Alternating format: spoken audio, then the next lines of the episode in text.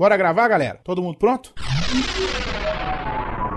Panda, Grava o quê mesmo? Quarto Sinistro, Mas não vai rolar nenhum Big Big. Torinho, Calma aí. PH, PH pronto pra gravar. Hansen, bora, menino. Alcito, Se eu desse tamanho não estiver pronto, eu vou estar pronta quando? Tucano, Vai gravar agora? Doug, Bora! ODI, Eu nasci pronto, rapaz. Adriano, tá me ouvindo? Tô pronto, vamos gravar. Andréia, Sim, seus lindos. Tchan Chan Chave? Pera ainda, menino, pera ainda que eu tô vendo. Ai, caralho, cadê o microfone nessa Todo mundo porra? pronto no 3, todo mundo gravando. 1, 2, 3.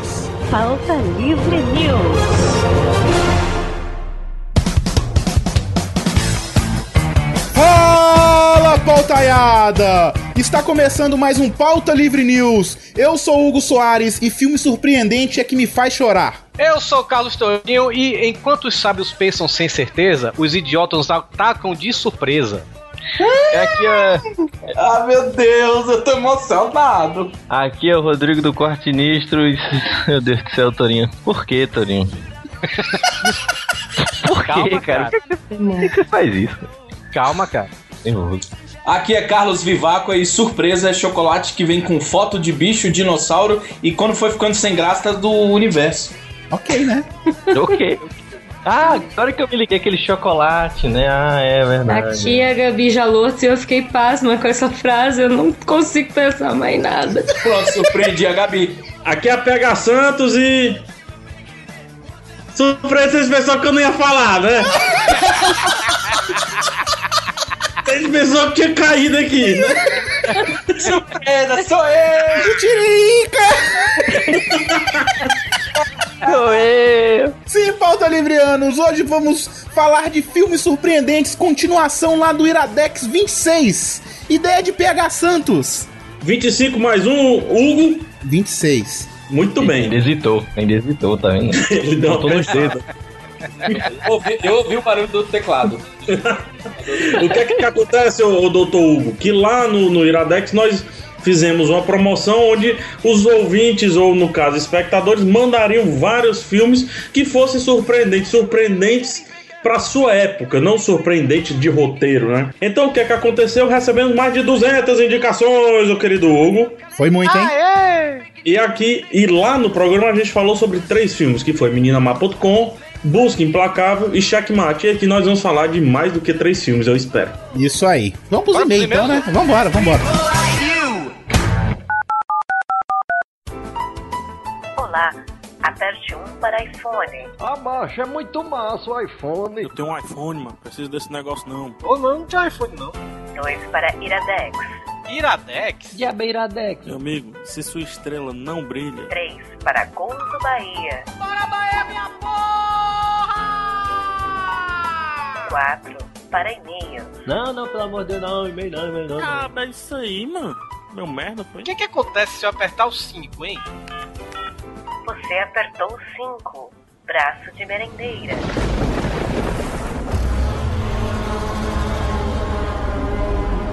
Ai, da desgraça, puta que pariu! Corre, negando, corre, bota os pés pra bater na bunda. Não, pelo amor de Deus, Brasil, não. Vamos correr, menino. Não,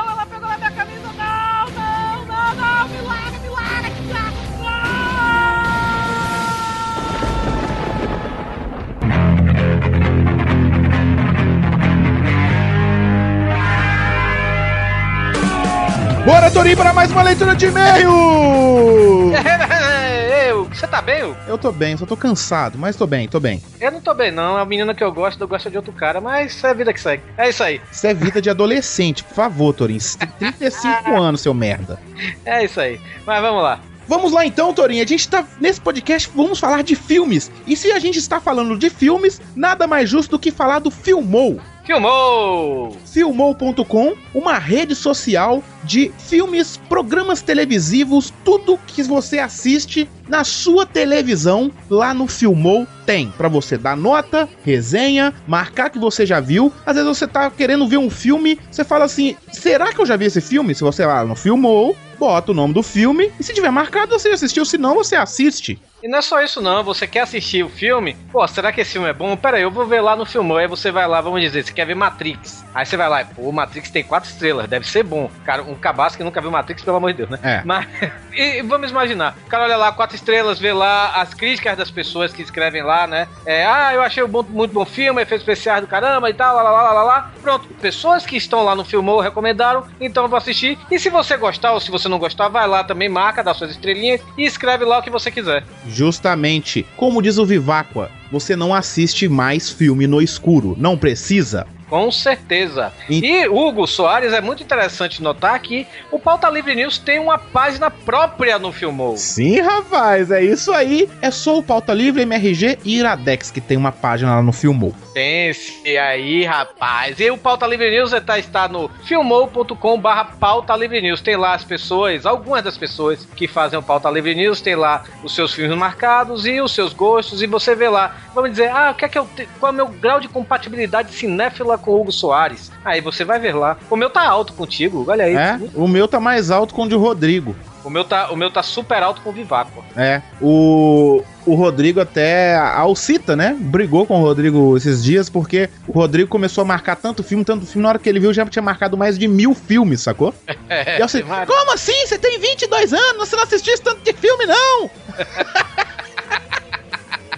E é muito simples, a compatibilidade é muito boa, porque você entra lá, você vai adicionar um amigo seu, ou a gente aqui do Pauta Livre News, e você vai falar: minha compatibilidade com Carlos Tourinho é bastante, é altíssima. Então deixa eu ver os filmes que ele já viu, porque pode ter filme que eu não vi e deve ser muito bom, porque tá lá a compatibilidade alta. Então entre aí no Filmou, confira os filmes, marque, tem filme, novela, seriado, shows, monte, mais- um monte de coisa. Um monte de coisa. Um monte de coisa, um monte de coisa. Então vai lá no filmou.com ou filmou.com barra pauta livre news.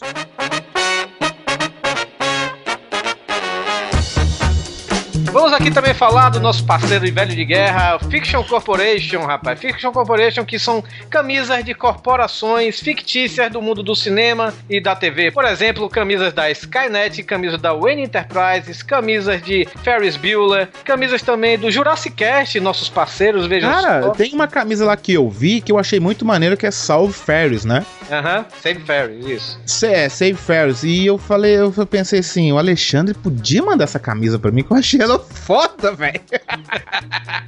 Ô, Hugo Pidão. Mas é isso aí. Aguardem, aguardem. Vai ter uma promoção com a Fiction muito em breve aqui no Pauta Livre News. Uma promoção exclusiva. O, o Alexandre, né, que é o Mr. Fiction, ele está fazendo uma camisa exclusiva, né, para o Pauta Livre News. Não é do Pauta Livre, é de um filme que a Justamente. gente vai. E que sabe que quem fez a em arte? Sabe quem desenhou tudo? Fui eu, eu já fiz a arte, Torinho. Eu tinha pensei que tinha sido o Panda. O Panda vetorizou, não? Eu também vetorizei, então duas pessoas vetorizaram o negócio. pois é. E uma coisa interessante que a gente acabou esquecendo, rapaz. O Alexandre da Fiction, ele está maluco, Hugo Soares. Ele está maluco porque ele está vendendo camisas a 20 reais!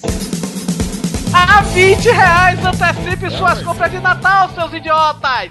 20 reais uma camisa, onde é que você acha isso? Nem na Hering, nem na C&A! E a malha é boa! A malha da Fiction é boa, pelo amor de Deus! gordo! Cabe, tem também o DS agora, sabia disso? DS, também o Dudu Salles, eles botaram lá. Sério? Tem o DS? É, Dudu Salles, Dudu Salles vai processar a. Então acessem a Fiction e compre suas camisas por 20 reais. Deve ter mais de 20 camisas. São 20 camisas por 20 reais. Olha, ó, 20. Não. Cada! É, cada camisa 20 reais, mas são 20 modelos pra você escolher. Pô, porque se você comprasse 20 camisas por 20 reais, eu tava comprando acho que 400 agora pra frente. Vai lá no site da Fiction Corporation, que é fictioncorporation.com.br e garanta sua camisa pra você passar o Natal bonitinho. Eu já aviso que na Campus Party é só modifica.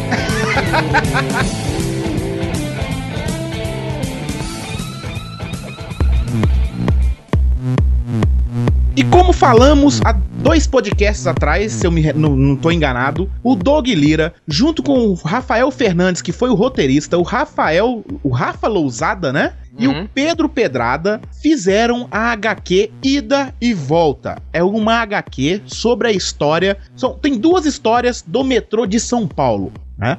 E a gente falou no podcast que a gente deu essa informação dessa estreia dessa HQ que o Doug é, desenhou, que teve um lançamento na GBCon em Curitiba. E agora o lançamento em São Paulo vai ser na Monks Livraria amanhã, Torinho, no sábado. No sábado, é amanhã. Então, se você tá ouvindo esse podcast agora na sexta, aproveita, é logo amanhã, gente. É amanhã, no dia 10 de novembro de 2012. Às vezes a pessoa tá escutando isso daqui daqui seis meses, já é 2013, né? Pois é, apareça por lá na, na Monks, né? Isso aí. Isso, Monks Livraria. Pois Fica, é. em São Paulo, na galeria Le Village. Na rua. Augusta. Na rua Augusta, no número 1492, na loja 21. Olha aí, rapaz, você pega lá o autógrafo com o Doug e ainda aproveita como uma puta depois na Rua Augusta.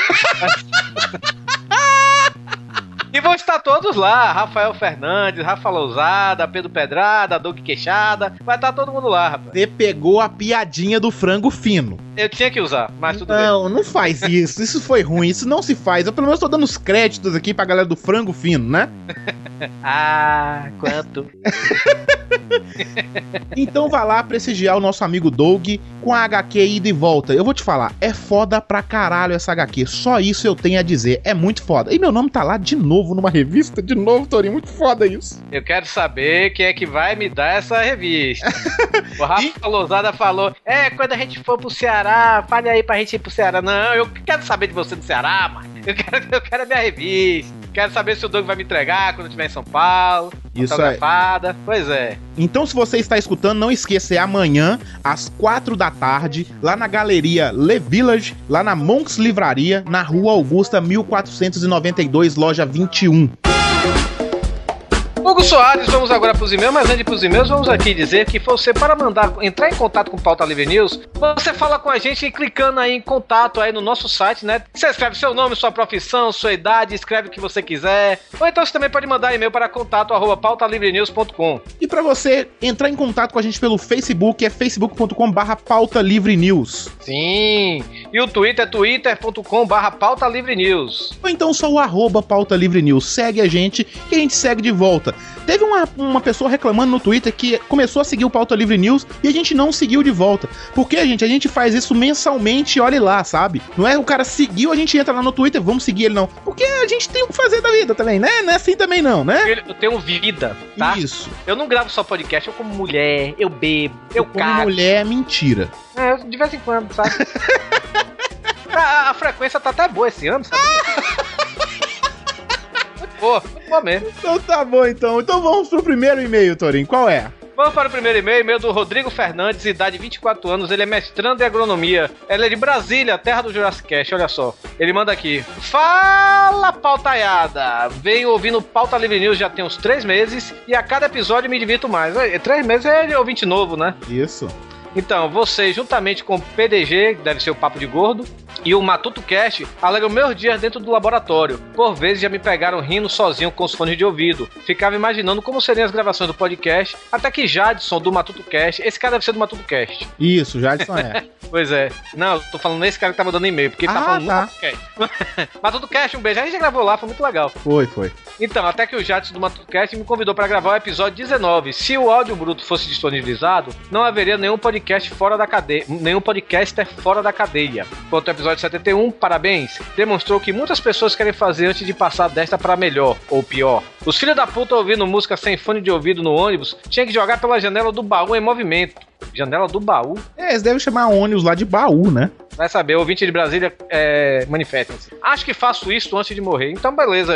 Faça isso antes de morrer e vá preso depois pra matar uma vai morrer, que tem importância ele preso, não. pois é. O próximo e-mail é do Juliano Sil. Ele tem 21 anos, ele é de São Bento do Sul, Santa Catarina, que atualmente ele mora, ele mora em Blumenau. E ele faz faculdade de publicidade e propaganda e atua como assistente de marketing. E ele fala: "Fala pautaiada. Dei play no episódio 71 e que bela surpresa, excelente podcast. Rachei de rir com os desejos de vocês." Conheci o Pauta Livre News pelo Radiofobia, maldito Léo Lopes. Ele, ele colocou em maldito Léo Lopes entre parênteses. É porque não, não foi maldito, porque ele deve ter ficado retardado de ouvir a gente, né? Você sabe que eu sonhei com o Léo Radifobia esses dias, né? Não, velho, não. Ô, ô, ô, Torinho, é, se o pessoal assim meio que não te conhecesse, acho que quem não te conhece acha que você morde a fronha, Torinho. Não, ah, não, cara, podcast tem uma raça gay. Todo mundo sabe que é. É verdade, é verdade. É uma raça. Mas meu Léo Radiofobia foi tranquilo. Eu sonhei com ele apresentando o jornal da TV Cristã. Caralho, velho, que sonho nada a ver, né? É sonho, velho. É fazer?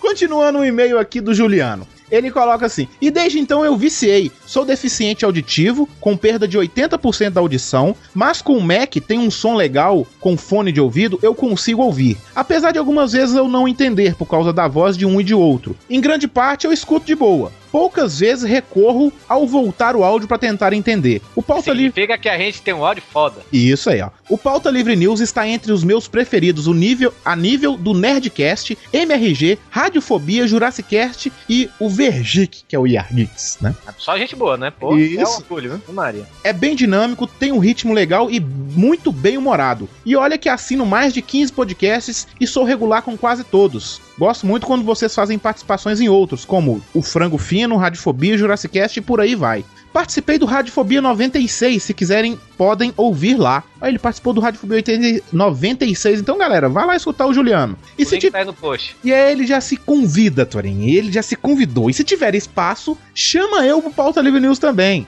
Continuem assim com esse excelente podcast, alegrando a vida de muitas pessoas. Ah, e a notícia que o Pauta Livre News agora é semanal foi sensacional. Grande abraço a todos. Muita gente ficou feliz com o Pauta Livre News semanal, né? Eu não. Você não? Você não faz Não. porra nenhuma, por que, que você não? Porque eu tenho que ficar toda semana mandando música pra você, tenho que fazer pauta, tenho que fazer essas porra toda. É, eu vou te colocar pra editar um podcast por semana, então, seu puto. Não tô afim, não. Ah, então você tá muito bem de vida, então cala sua boca. Eu tenho que comer minhas mulheres. Ah, tá bom então, viu? Aham, comedor. Andanças na Podosfera, Torinho. Na dança na podosfera, o Panda esteve lá no Heavycast, rapaz. E eu estive no Pelada na Net, lá do nosso amigo Vitinho Jovi Jones. Você sabe que o Vitinho, ontem eu e o Vitinho estava jogando FIFA 13, né? Aham. E aí eu falei assim com o Vitinho, ó, Vitinho, eu vou arrebentar você no FIFA 13 e tal, hum, fazer muito gol pra caralho e tal. Aí ele falou assim, aí ficou calado assim, né, a gente no Skype. Aí, tipo, a gente jogou três jogos, eu perdi todos. Ele o joga muito mais conhecido como Príncipe Lindo, né? É, príncipe lindo, cara. De onde esse cara tirou isso? Quiser jogar FIFA comigo, me adiciona aí na Orange. É muito simples. O meu login lá na Orange é o Hugo Els, a mesma coisa do Twitter, do Facebook. Que vocês me conhecem aí pelas redes sociais aí. E lá na Steam também. Jogo muito. Eu não jogo porra nenhuma, então não me adiciono. Isso aí. Então vamos pro podcast. Então, sei nem que é, eu não sei nem que é Steam. que bosta, velho. Vamos pro podcast que tá gigantesco, Torinho. Bora, bora! Ei, comenta no Filmou.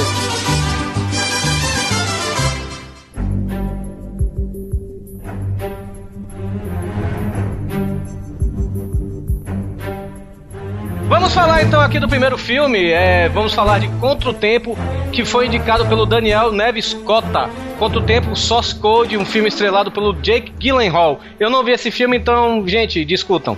Eu queria só falar uma coisa. De que- novo isso, Torinho! De novo. Eu queria só falar uma coisa pra tentar acrescentar algo, Pra vocês verem que o PH sempre fala disso, o Hugo, o Torinho, o Quarto Sinico cagueando pra isso. Mas o pessoal sempre fala disso, como é importante o comentário. Olha só, o comentário em outra mídia gerou um programa aqui. Seus comentários podem acabar virando, sei lá, uma carta no, no próximo, né? A gente vai, do vídeo pro áudio vai virar um texto, né? Então, A gente assim. vai- o próximo podcast vai ser um comentário. A gente vai fazer um podcast sobre um comentário de algum ouvinte. Isso, mas se você não comentou lá no Iradex 26, viu o vídeo e não comentou e é um preguiçoso, vai lá, comenta e comenta. não, não, não, não. Comenta aqui embaixo agora. É, É, agora- já passou, agora é Já era. Livre News aqui embaixo. Fe- Fecha os comentários, PH, fecha os comentários lá do Iradex. Ca- Não, senão eu paro de ganhar dinheiro do Google. É verdade. então comenta nos dois lá. Mas vamos lá, Contra o Tempo é, é um filme, viu? Que eu quero falar, acho que desde o Iradex menos 5. Menos 5?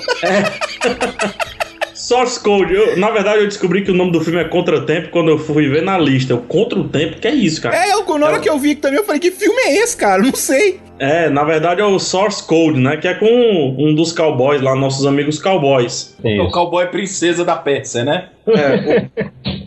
Acho que é o que sofre mais, o cowboy que sofre mais dos dois. Porque um morreu, enfim, sobreviveu mais forte, né? É o passivo. O- Mais forte. É o passivo. Cara, É. eu- Os mais fortes sobrevivem, cara. Heath Ledger se foi, infelizmente.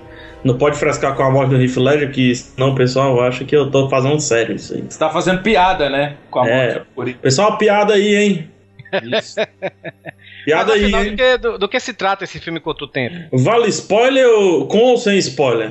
É, sem Não, spoiler, não, senão. Dá, dá, dá a sinopse só, dá sinopse só. Não, Vamos lá, evitar, então- evitar spoilers pesados, vamos dizer assim. Então vamos lá.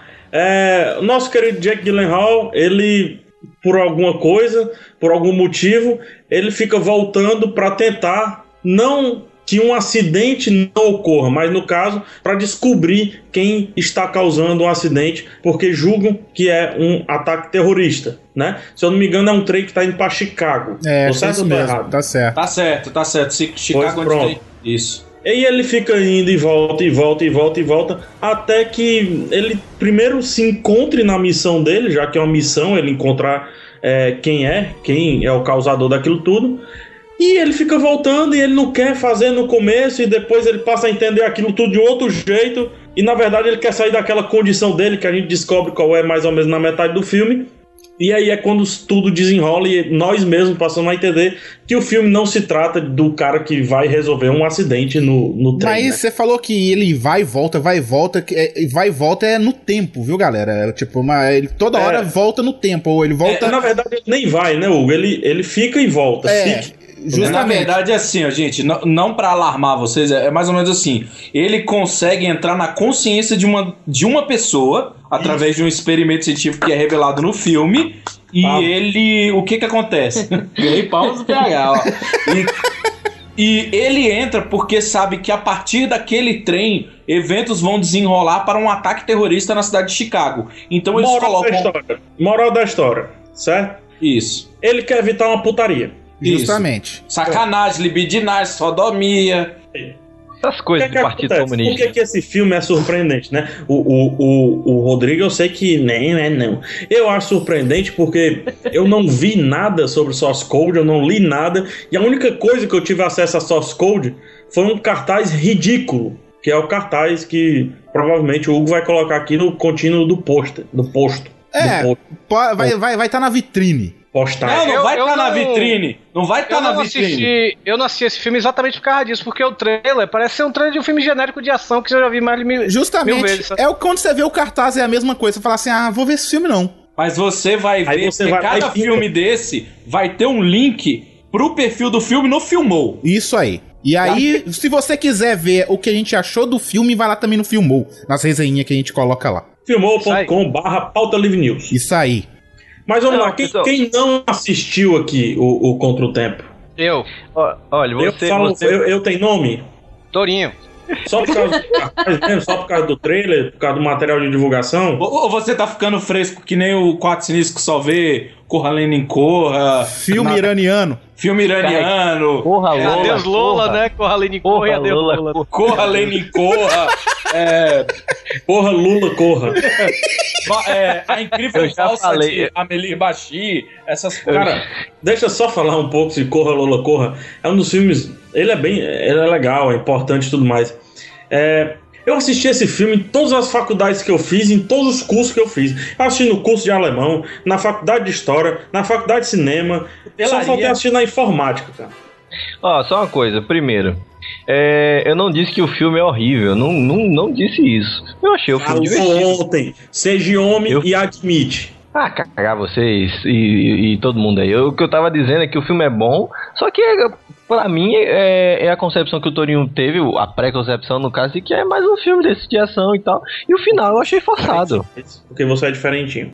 É, eu Não, não, eu não discordo do Rodrigo que o final meio que forçou um pouquinho, sabe? De questão virou meio um coisa romântico ali, né? É, a gente precisa botar um final legal aqui. É, eu concordo que foi bem forçado. Tá vendo? Legal. Agora eu sou, sou, sou alternativo aí, porque eu achei o final forçado. Ah, vai cagar justiça. Matar dois coelhos com uma caixa d'água só. O próximo filme aqui foi indicação da Lívia Lopes, a senhora PH Santos. Ela- eu, eu queria muito botar esse, esse filme lá no, no Iradex, né? Mas como a, era os ouvintes e tava valendo promoção e a Lívia Lopes é nepotismo, a gente botar ela lá, né? Então eu- a gente resolveu fazer esse podcast por causa disso, por causa desse filme que eu queria falar desse filme, que é Mary and Max, uma amizade diferente. Cara, esse filme é muito lindo, velho, muito lindo. Eu acho que aqui só eu e o Rodrigo assistimos. Não é isso, Rodrigo? Exatamente. A não ser que tenha alguém mais que tenha visto aí se manifesta. Não, eu assisti, cara. Mary Pô, o PH assistiu. Eu não vi esse filme, não. Mary Max, o, o, o, pra você saber, é um filme de uma massinha da Austrália que fica mandando cartão pra outra. É o, filme de quê? Umas massinhas, massinha. Tu nunca brincou de massinha, não? Comeu Já, massinha? já. Eu comi muito massinha no 7 Eu também, já demais. O cocô vinha uma beleza. hein? Não, ele vinha sólido. pô. É bom. É isso aí. Quem tem filho, ó, bota massinha pro filho comer. A sinopse de Mary Max, então, é a seguinte. Uma menina de 8 anos, seu nome é Mary, of course. Ela, ela vive na Austrália, ela é uma menina meio outsider, ela é meio... Ela não tem amigos, ela é meio isolada do mundo, sabe? A mãe dela be- bebe, fuma, sabe? Tem uma família disfuncional e tudo.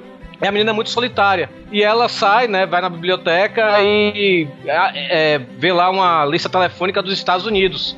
E nessa lista telefônica ela acha aleatoriamente o número, e o número e endereço desse Max, que é um senhor de idade que vive lá em Nova York, nos Estados Unidos, e eles começam a se corresponder por cartas, né? E assim como o, a Mary, o Max também é um cara meio isolado do mundo. Ele é doente, ele sofre da síndrome de Asperger. E, e o filme é isso, né? É uma animação em massinha, né, como o PH falou, né, bem daqueles estilos da Aardvark, né, que é da Aardman, quer dizer, da Aardman que é o aquele é, Guerra Wallace e Gromit, né? É, o Fuga das Galinhas, Piratas Pirados. Isso, da, é, da Aardman, né? Isso mesmo. E, cara, o filme todo é isso, né? Os dois se correspondendo e desemboca num final, cara, que é sensacional. Eu tava chorando litros quando terminou o filme. E, assim, e foi um dos poucos filmes que, assim que terminou, deu vontade de play de novo pra assistir o filme de novo, porque o filme é muito lindo. E, e como o Rodrigo, o Rodrigo, acho que você me falou, né? Ele foi indicado pra um festival, não é isso? Isso, Festival de Berlim, se eu não tô enganado. Urso Urso de. Berlim. Isso. Filme muito bonito mesmo. faço- é, é, eu não esperava nada desse filme. Foi indicação até do Rodrigo. O Rodrigo chegou assim pra mim, cara, assista Mary Max. Peguei pra assistir o filme. Rapaz, você assiste o filme assim, numa lapada, assim, sem parar. E é, é excelente o filme. Muito bom filme mesmo. Eu tô vendo aqui, eu tô vendo aqui, o filme não é muito assim pra criança também, não, né, cara? Não, não, não, é uma animação infantil. O filme é bem Não, pesado, aviso. né? Não, É, o ali- olha, o filme, é- é o filme fala sobre religião, sobre sexo, sobre prostituição, sobre. é, enfim, não, não é uma coisa muito, muito pra criança, não. Pode até enganar, né? Que nem os retardados que levaram seus filhos pra ver TED, né? Aham. Mas, assim, toda a brincadeira que eles fazem com a própria fotografia, a cidade de Nova York é toda cinza, mostrando a, a, a fluidez das relações humanas na cidade, enquanto que na Austrália. É, Ele, ele é fala sobre muito indivíduo, sociedade, esse negócio todo. E acho que uma coisa interessante do, do, do filme é o quão ele é sincero, sabe? Eu falo muito do, do Closer, que é um dos filmes que eu gosto muito sobre relacionamento e tudo. É o quão ele é cru. O quão esses dois filmes são crus no que ele se propõe a fazer. Se esse filme não fosse animação, esse filme seria assim com atores de verdade, seria um filme muito mais pesado, sabe? Eu acho que a animação até suaviza mais isso, cara. Mas Seria- querendo ou não, se- Será proposital isso? pode Não ser, sei, se é velho. pro- mas- não sei se é proposital, porque. Bom, o filme não teve muito orçamento, mas é baseado na história real. é, são Uhum. fatos reais.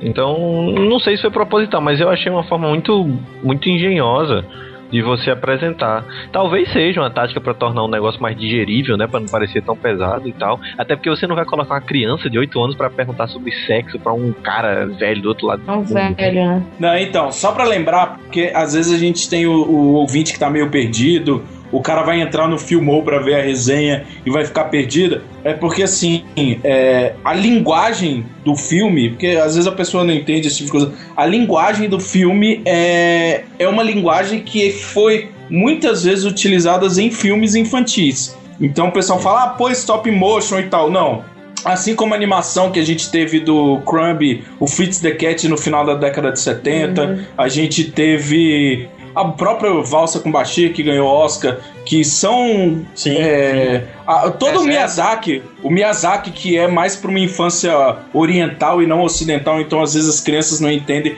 a língua, a estética e o- a ferramenta usada é muito utilizada em criança, mas a temática, a história é adulto. Então, assim, esse pra mim é o principal motivo que esse filme me surpreendeu sem ter visto. É o motivo que eu quero ver esse filme. É uma é um Não, e- stop motion bacana, e, assim. E assim, ele é quase unanimidade, Vivaco. Nos quando ele foi para os Estados Unidos, depois que ele ganhou o, o Festival de Cinema lá da Alemanha, é, ele ganhou, ele foi indicado, não foi só indicado, como ganhou também. Daí ele, ele passou por uma redublagem, né? Pro, pro, pros atores mais do lado de cá, digamos assim.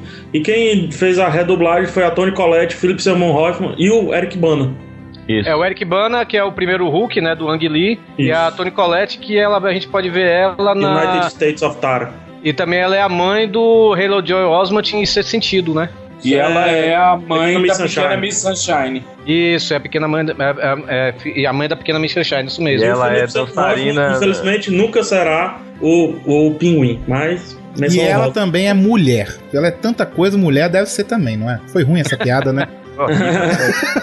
Pô, essa piada foi também quase engraçada. Mr. Anderson. Justiça. Matar dois coelhos com uma caixa d'água só. Próximo filme, então, vamos aqui para uma indicação da Yalis ou do Yalis Cavalcante. Não sei se é um homem ou uma mulher, mas desculpe aí. Yalis Transexual. Cavalcante indicou Extermínio, é 28 Days Later, né? Uma coisa dessa. Que é um filme de zumbis, não, contaminados, não é isso? Isso, é uma, um, uma- um tipo de vírus da raiva.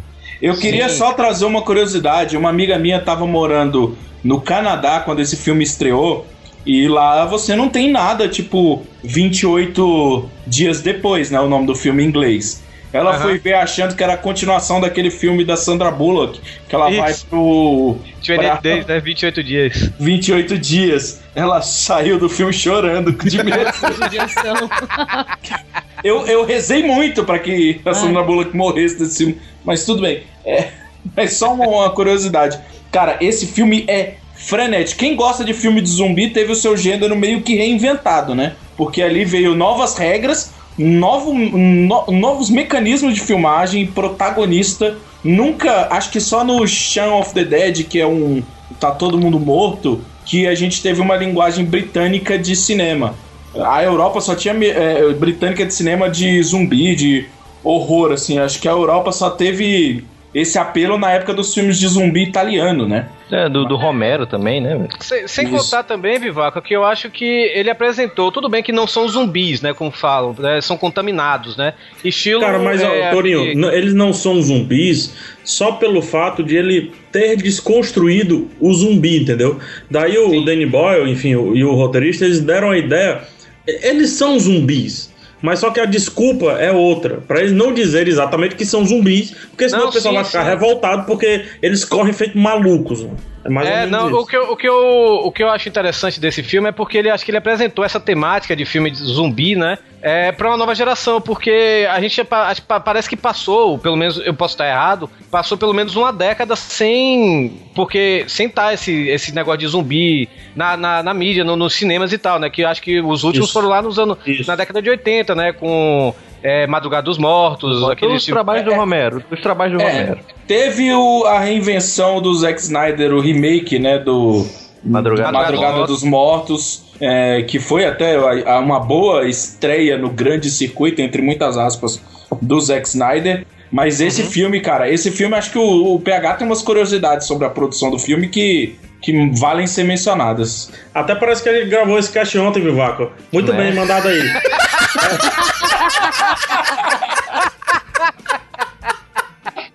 Vamos lá. Ô, Vivaco, esse filme, ele gravado em London, Lo- Londres, né? É, tem algumas cenas que o Danny Boyle queria fazer na saída do metrô para pegar aquele sol cinza de Londres, aquele sol nascente cinza de Londres. E ele tinha só 4 minutos para pegar esse sol todos os dias. Então ele filmava isso todo dia, 4 minutos. E utilizava todo mundo que estava passando ali no meio da rua como figurante. Que hoje eu acertei, porque ontem eu falei figurino. Mas Ontem, quem não ele- tá ele passou- entendendo que ontem a gente tentou gravar esse podcast e não deu. Mas ele passou, viu, Hugo, duas semanas gravando apenas quatro minutos por dia pra compor uma das cenas onde eles saem do, do, do, do metrô lá. Eu não lembro qual é Mas o uma metrô pergunta, agora. nessa parte que ele grava 4 minutos por dia, tem atuações de. Tem atores atuando ali? Tem, Não, tem é sim, porque- ele é uma câmera que segue o, que- o Cillian Murphy, cara. Caramba, e foi massa então, hein, cara? É, Porque Tá. deve. Ô, Hugo, você que trabalha com produção, cara, te contar. Peraí, deixa eu só mandar de volta, Vivaco. Vai daí você, Vivaco.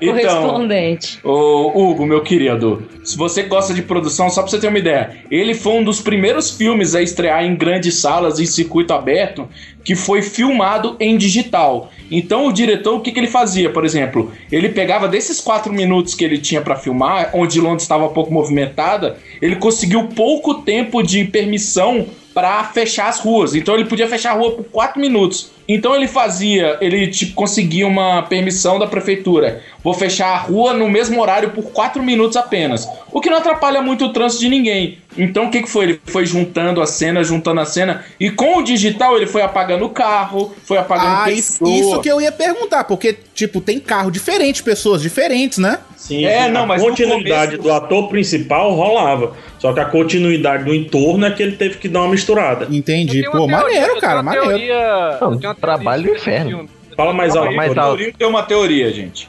Eu tenho uma teoria sobre esse filme. É, cara, quem viu esse filme, né, ele acorda. O filme começa com o personagem do Killian Murphy, né?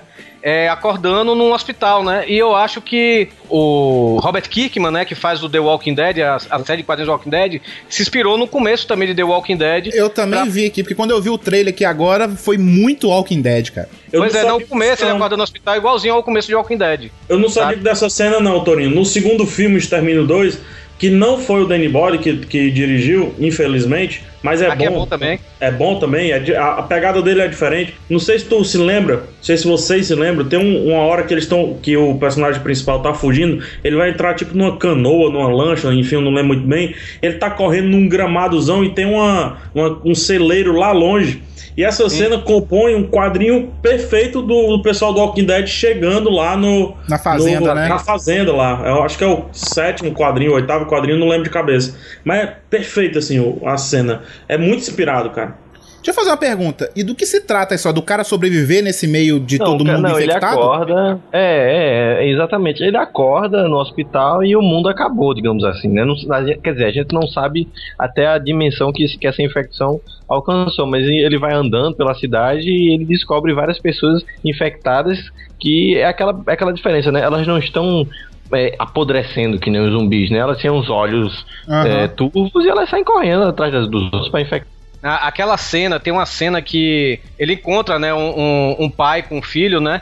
E o pai, o pai olha pra cima e tem um pombo, né, com a carne infectada, né? Não, e o sangue pombo dessa não, carne é um cai no olho do cara, velho. É um po, é um corvo. Um corvo, um corvo, é, sei lá. Cara, é, o- o, corvo faz parte do filme terror, o pombo faz parte de porra nenhuma. Que e seja pro final um do pássaro- podcast é uma águia. É uma águia, pronto, falcão. Não, um pássaro, pronto, um pássaro. Rolinha. uma, uma carne infectada. Pterodate, Archaeopteryx. Não, porra, pelo amor de Galo Deus. Campina. Quem te via, te É um bicho de asa, pronto. Com uma carne infectada, aí o cara olha pra cima pra ver o, o, o bicho lá, né? E o sangue dessa carne que tá infectada cai no olho dele ele se transforma. Cara, essa cena é muito escrota, velho. É tipo a Lady Murphy, né, velho? Aconteceu a merda logo naquela hora ali, sabe? É interessante, é interessante assim que é, eu não conhecia o Cillian Murphy, né? Muita gente se surpreendeu com o Cillian Murphy lá no, no Batman Begins. Eu já tinha visto o, o Murphy daí. O cara é muito bom ator, né, cara? Ele, inclusive, ele fez teste pra ser o Batman, né, velho? Ele acabou sendo espantalho no Batman Begins, né? É, é, Inclusive, o- ele, é o- ele- ele é o ele- Robocop, né? Ele é o Robocop, inclusive. É, ele é muito. Não, não, não, não, não. Cara, vocês não entenderam a piada, mas tudo bem. Eh, repete o nome dele, gente. Cillian Murphy. Ah, cara. Nossa. Puta, velho. Só o Vivaca verdade, pescou a piada. Na verdade, do jeito que ele é magro e com a biloca do zóio grande, ele é o, o, o roboguarda de pracinha, né, cara? Cillian Murphy. Oh, meu Deus. Eu vou chamar só de Cillian agora, espantalho. Eu, eu, eu sou meio paranoico, não sei se vocês sabem, eu acho que o Torinho sabe. O Torinho ficou próximo a mim já num apagão que tivemos, não foi, Torinho? Na cidade aqui Ah, recentemente. Ali foi O Torinho viu quão paranoico eu sou. PH é, velho.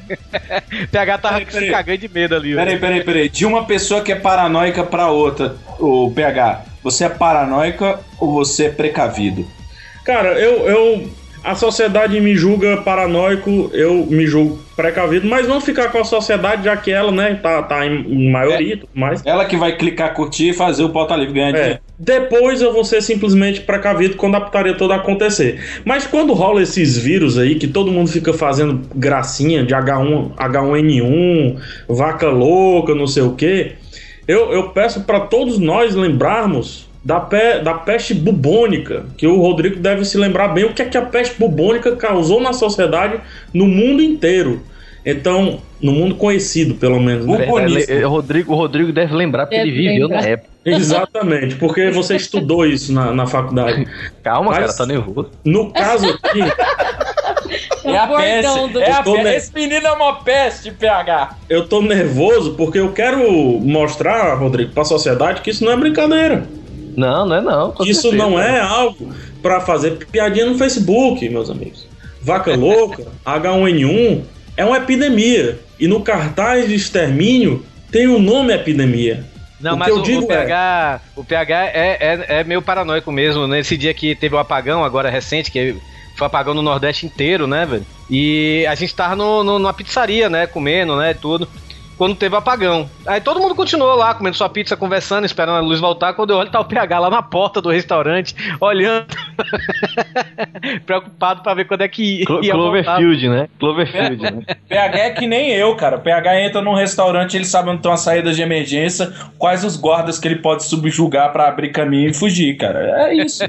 É, enquanto uns estavam comendo pizza, outros estavam tentando salvar o mundo. Lembrem disso. E eu vou estar comendo pizza.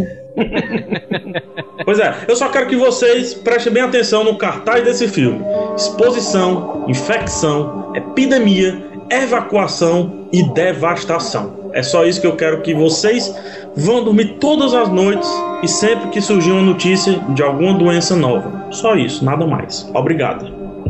Eu acho vamos que lá a gente para o podia próximo se despedir agora e acabar o podcast. Porque foi tão bonito isso. Mr. Anderson. Justiça. Matar dois coelhos com uma caixa d'água só. É, Sexto Sentido, que foi uma indicação aqui do Caio Walter. É, e Sexto Sentido, pô, acho que todo mundo viu, né, velho? Acho que é um filme aqui que é unanimidade. Quem eu tenho, assistiu eu tenho algo a dizer. Eu tenho algo a dizer que é muito frustrante. Vocês Não, sentirem. eu, a- fui a- assistir, eu fui assistir, eu fui assistir. Eu, não, não tô falando do filme, eu tô falando que o que eu vou dizer é frustrante. Calma, cara, tá nervoso. É, Que o- viado, mano. Eu odeio quem problema- faz isso.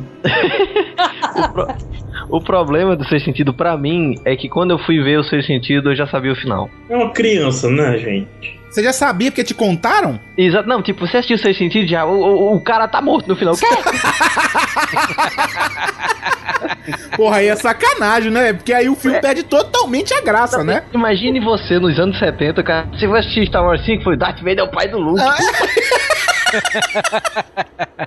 Ah, o Sexto Sentido, a história do Sexto Sentido é o seguinte: é, Bruce Willis, ele é um psicólogo de crianças que ele acaba. é, o próximo trabalho dele, né? Ele tem. Logo no começo do filme acontece um, um- um ex-paciente dele, né? Atira nele e tudo, ele acaba ficando é, meio paranoico com isso, ele fica depressivo e tudo. Ele não consegue mais conversar com a mulher dele.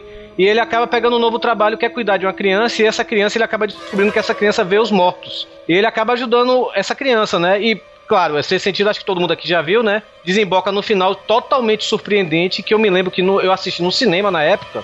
Eu, eu, graças a Deus, eu assisti logo na primeira semana, porque eu evitei é, spoilers, né, velho? E, cara. Você foi o causador de muitos spoilers, né? Cara, é, até hoje o Shyamalan, né, que é o diretor, ele é taxado é, é, de fazer o próximo sexto sentido, ele não consegue.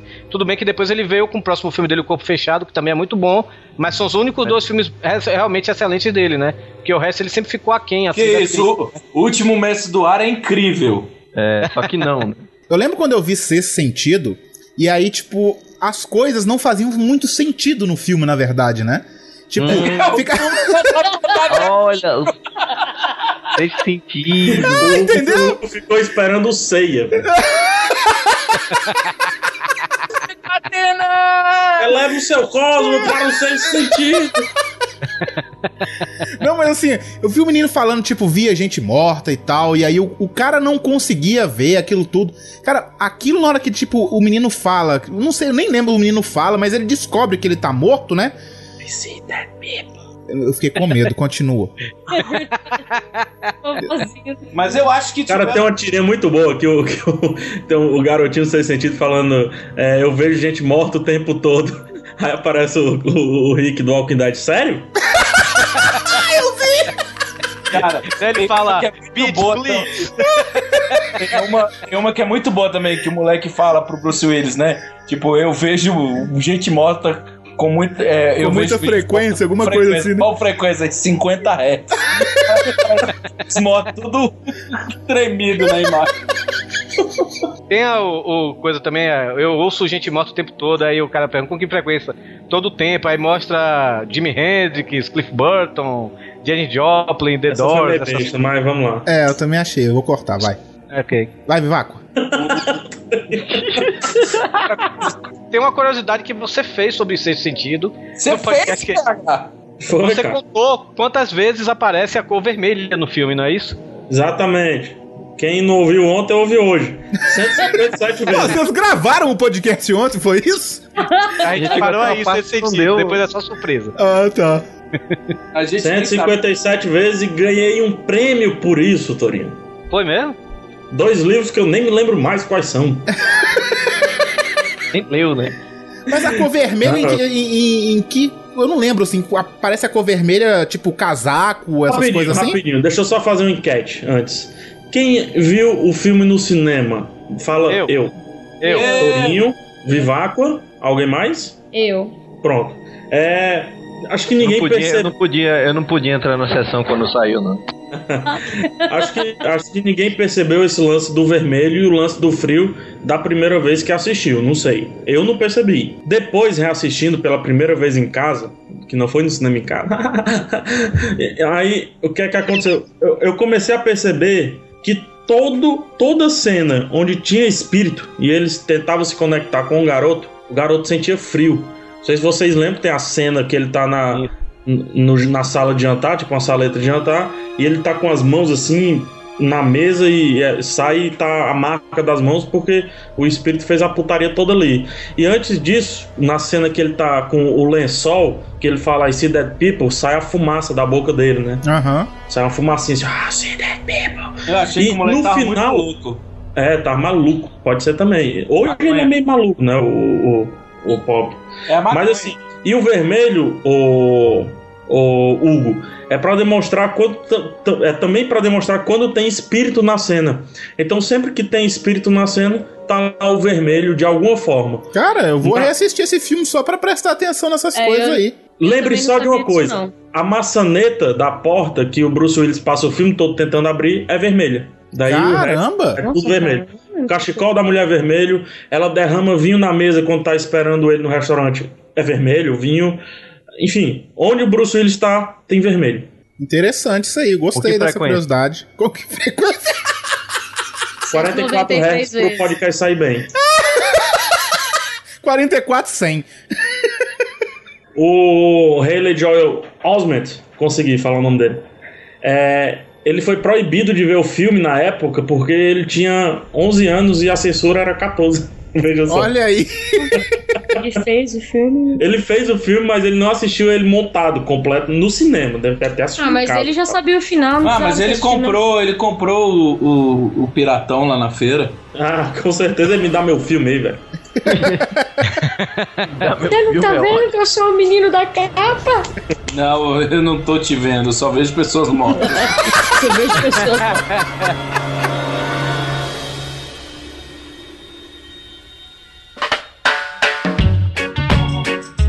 Próximo filme aqui, 50% indicação do Diego Arthur. É o 50% que é estrelado pelo Seth Rogen, né? E pelo Joseph Gordon-Levitt, que ele fez agora recentemente o Batman, o ulti- esse último Batman. Fez o Looper, fez o Inception. 500 Dias com Ela, fez o Third Rock from the Sun, Sim, ele era o guri de Third Rock from the Sun, é isso? de cabelo comprido, é. Verdade. Esse filme, é, alguém aqui assistiu além de mim? Eu assisti, esse filme Eu aí me fez chorar bastante, viu? Não, eu não assisti, Eu não assisti também. Porque Tá na lista, tá? filme, Eu já marquei no Filmou, quero assistir. Já. Você Esse- pode fazer isso, viu, ouvinte? o filme é um drama com um pouco de comédia, né? E Falta assim, muito narra a história do Joseph Gordon-Levitt e ele descobre que ele tem câncer e o, o câncer dele com pouquíssima chance de sobreviver. E, cara, o filme é um filme bem. Não, o câncer vai sobreviver. Com Não. certeza. Ele vai continuar lá depois que o cara se for, inclusive. Eu me lembro que quando eu vi o, o, o pôster do filme, eu gosto muito do Seth Rogen, eu gosto também do Joseph Gordon-Levitt, mas eu não tive interesse inicial porque, porra, eu vi assim, porra, essa história deve ser meio triste. E eu não tava muito afim de assistir filme triste, não. Mas aí depois eu vi os comentários do povo, cara, esse filme é muito bom, eu cheguei e dei uma chance pra esse filme.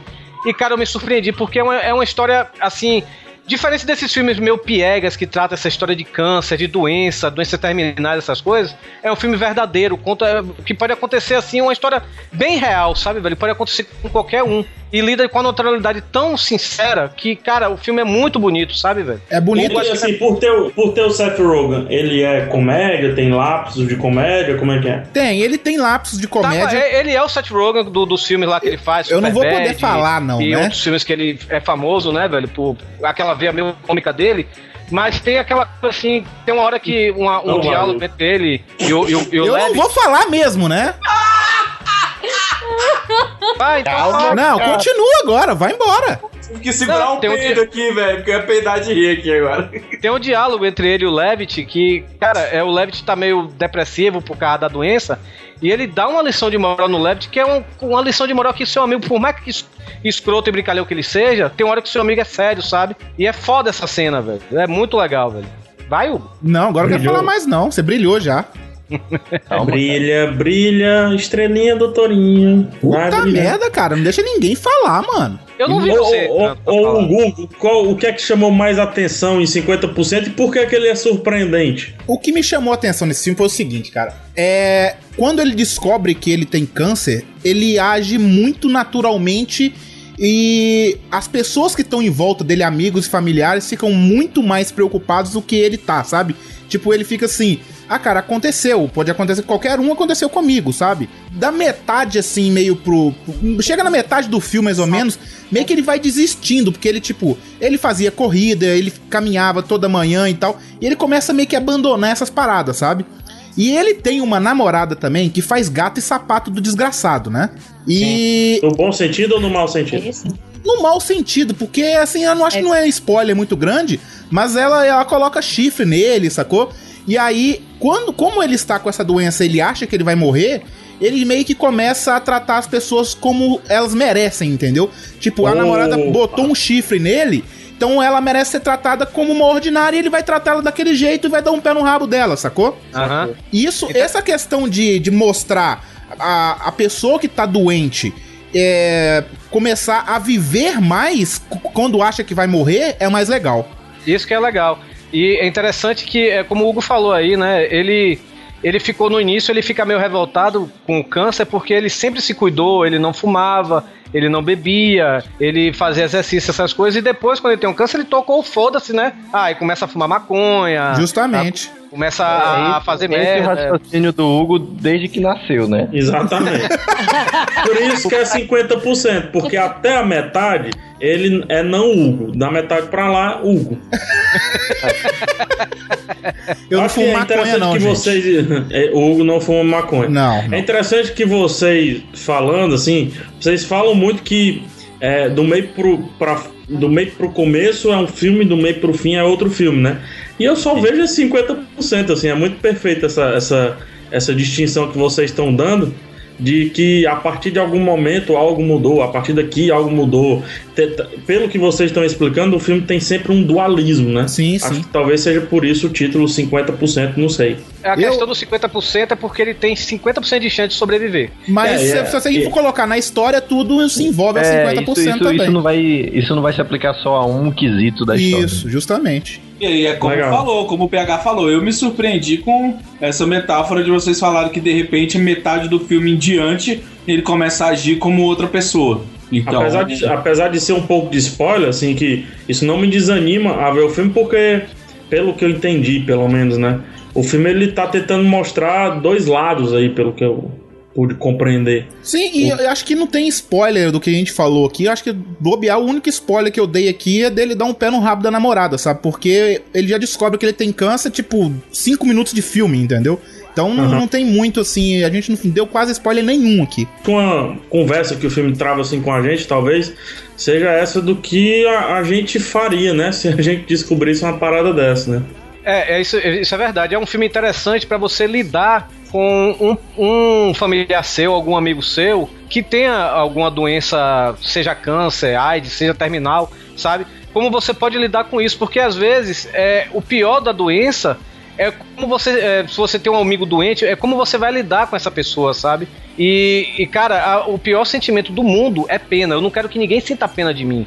Tá entendendo? Aí eu faço um paralelo com Intocáveis, Tony. Sim, aquele filme francês, né? Que a gente falou no Isso. Iradex, por sinal.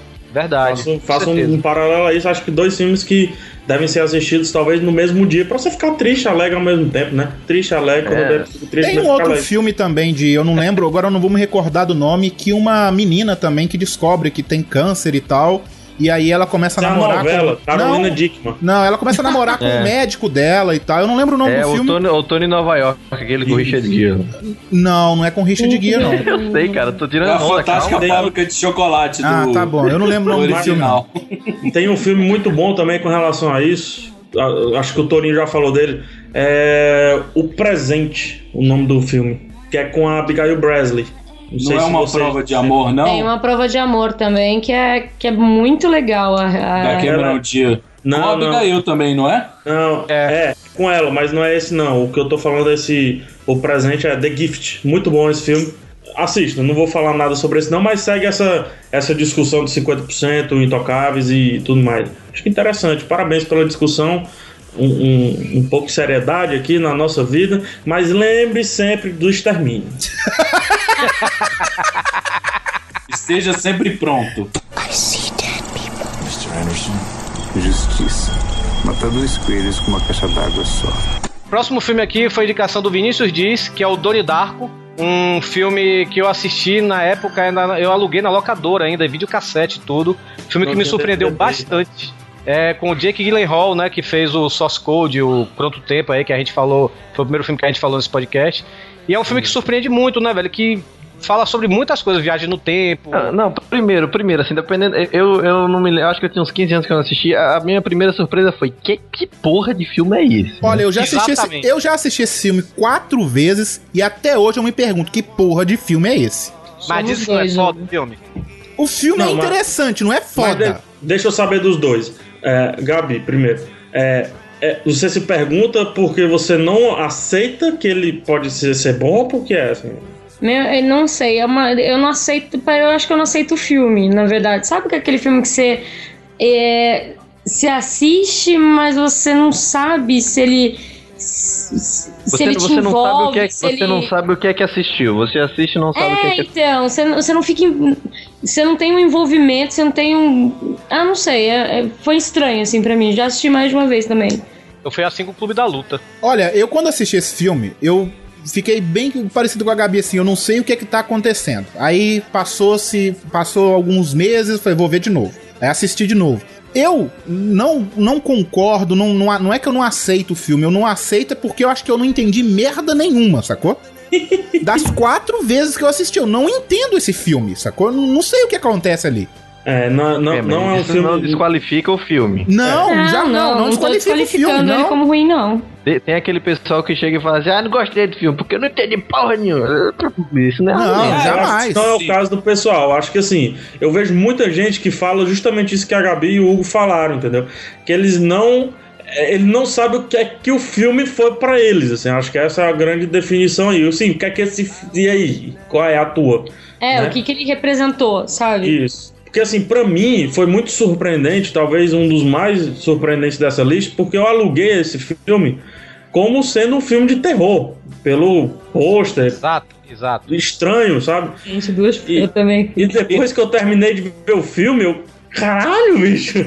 E ele tem uma trilha sonora foda, assim, que é aquela música, não sei o que, Too Many Faces. O Hugo vai subir aqui a música, eu vou mandar pra ele. E eu fiquei olhando assim, do que você se trata, meu filho?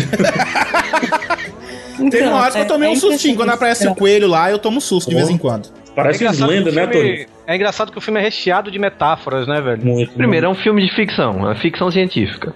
É, ele lida É, tem- com ele tem drama, tem suspense, mas eu acho que Exato. no final das contas ele é mais ficção científica mesmo.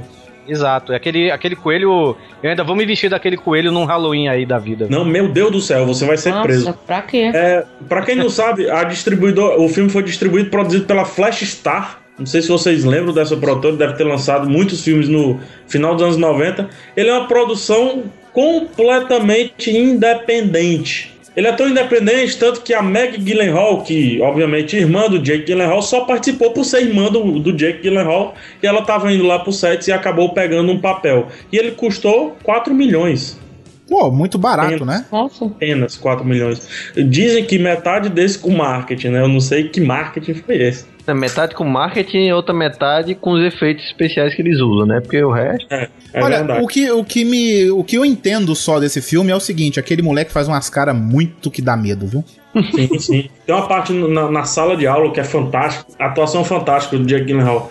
O filme ele me ganhou muito rápido porque ele foi muito surpreendente, cara, porque não, ele não começou com aspecto de filme de terror e na metade eu descobri, caraca, nem é terror, bicho. Então, assim, foi muito interessante. Ele foi rodado em apenas 28 dias, então quem disse que não dá pra fazer um filme em um mês, tá aí, de onde dá. 28 dias? Dá pra fazer um filme em fevereiro, inclusive, né? Muito bom. Essa foi boa. Mr. Anderson. Justiça. Matar dois coelhos com uma caixa d'água só. Vamos lá então pro próximo filme, que é Dois Coelhos. Quem mandou aqui, a, o, indicou o filme pra ser falado lá no Iradex foi o Luiz Vale, e agora vai ser falado aqui. Eu tenho uma coisa só pra falar Dois Coelhos. O trailer engana. Só isso, porque o filme não é lá grandes coisas. É, é a mesma coisa que eu tava falando com, com o PH é, outro dia. O que me surpreendeu no Dois Coelhos foi o trailer, que me fez ir É, pro cinema justamente, filme. justamente. Pelo menos ele fez o certo, né? O trailer te É. comprou, você foi lá ver o filme, né? Porque não parece um filme nacional, não, de jeito nenhum. Mas, cara, eu vou falar pra você, assim, a premissa do Dois Coelhos tá no nome. Tudo que acontece no filme, a primeira, o primeiro acontecimento é um filme cheio de reviravolta. Um cara virou pra mim e falou assim: Ah, eu vi esse filme Dois Coelhos, parece aquele filmezinho americano que tudo acontece, aí tem um motivo pra acontecer e tem outro motivo pra acontecer. Aí eu olhei pro cara e falei: Sim, dois coelhos com uma pedra só. Um motivo, duas coisas acontecem. Aí ele me olhou, caralho, o filme acabou de ficar melhor pra mim. Eu não vi Rafael Santos, não vi Dois Coelhos. Por que, que eu, tenho que ver? Também não vi. Cara, eu acho que vocês deveriam ver pela questão do. da curiosidade, saca? Se aparecer no Netflix, vocês assistam.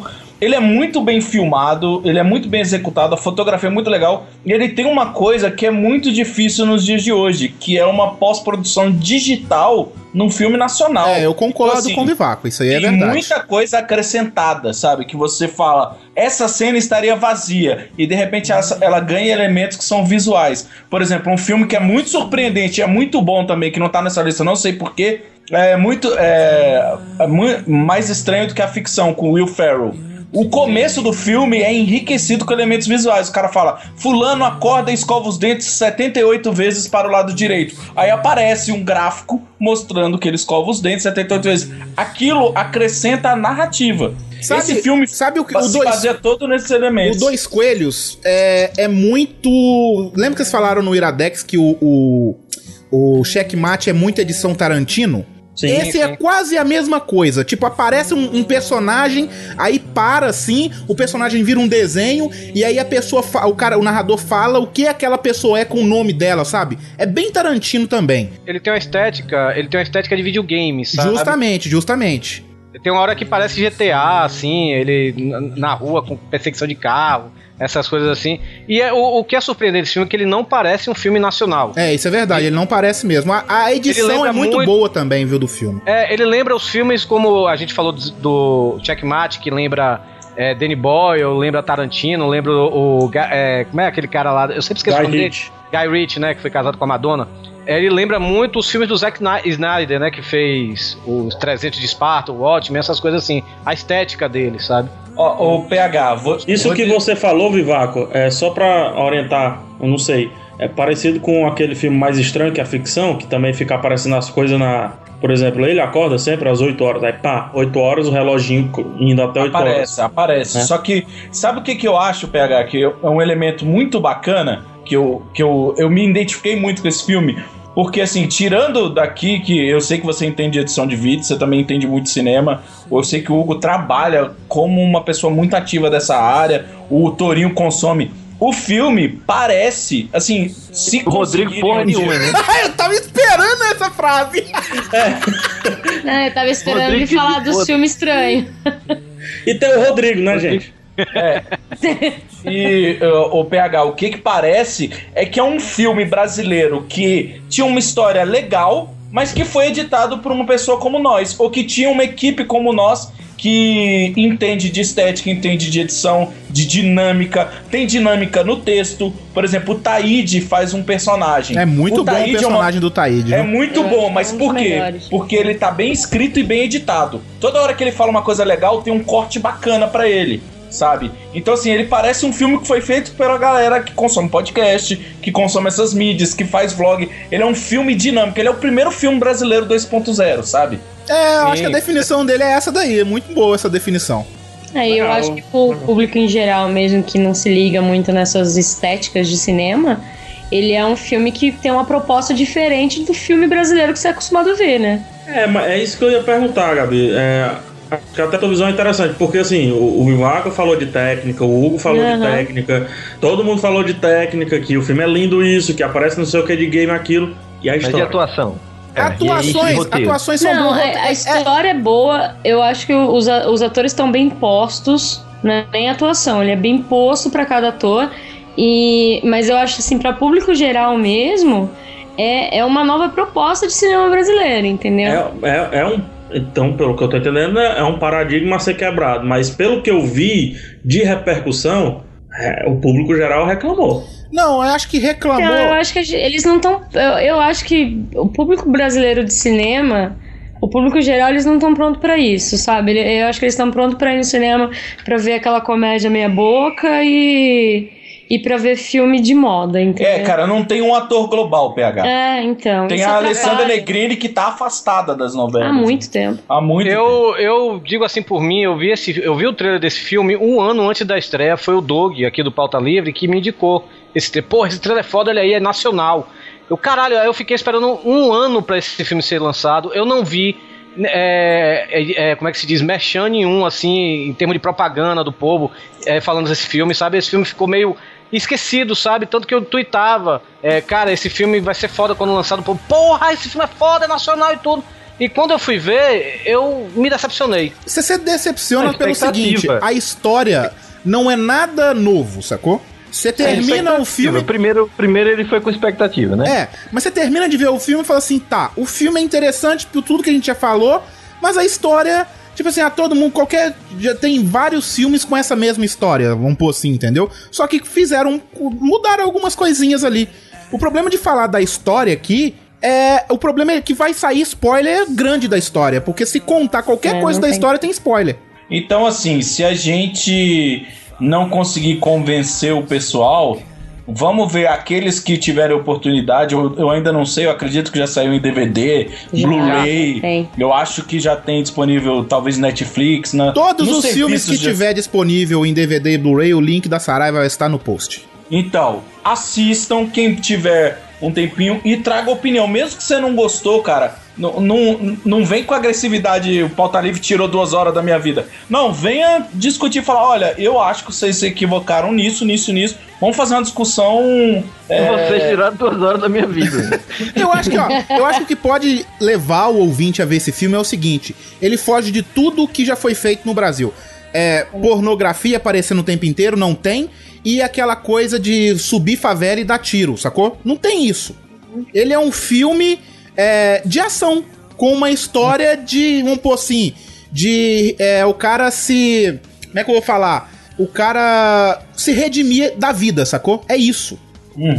Superação. É, bem isso. Mas eu acho que é mais é, o cara se redimir do que superar, entendeu? Mr. Anderson. Justiça. Matar dois coelhos com uma caixa d'água só. Próximo filme. de- próximo filme, deixa eu chamar, por favor. Que é um dos filmes, meus filmes preferidos, top 30, digamos assim. Distrito 9. Quem indicou foi o Caio Walter Rodrigues de Castro. Distrito 9 foi surpreendente pra mim, porque eu não esperava nada, não tinha ouvido falar de nada. Quando eu vi esse filme, eu falei, que filme foda, velho. E, assim, a gente falou de dois coelhos e, e também um pouco disso em Extermínio. É, Distrito 9, ele. Muita gente não, não gosta do Distrito 9, mas quem eu indico e não falo nada sobre o filme gosta. Se eu indico e falo muito sobre o filme, ninguém gosta. Porque vão simplesmente. É, mas vão simplesmente esperando um filme. O que eu falo de Distrito 9 é que ele traz o New Blue Camp na, na direção e no roteiro, que pra mim, é, hoje não vai fazer nenhum sentido, mas em 2025 a gente vai ver ele ganhando, ganhando algum Oscar ou coisa parecida. Ele é um dos diretores da nova geração, junto com o próprio Zack Snyder e tudo, apesar de já estar há algum tempo o Zack Snyder. O Neil Blomkamp, cara, esse filme é o TCC dele da Escola de Visu- Audiovisual de Vancouver, no Canadá. Ó, massa. Só pra você ter ideia. Ele fez um, um- um- um curta, que é o Distrito 9. É, na cadeira de roteiro, ele fez o roteiro do filme. No- na disciplina de curta-metragem, ele fez um curta-metragem sobre o Distrito 9. Muita gente assistiu. O filme ganhou investimento de praticamente todo o canto do mundo, é quase, quase um, um crowdfunding, assim, porque ganhou investimento da África do Sul, Canadá, Estados Unidos, E Nova foi, e, Zelândia. foi um, e foi um filme com orçamento bem baixo, né?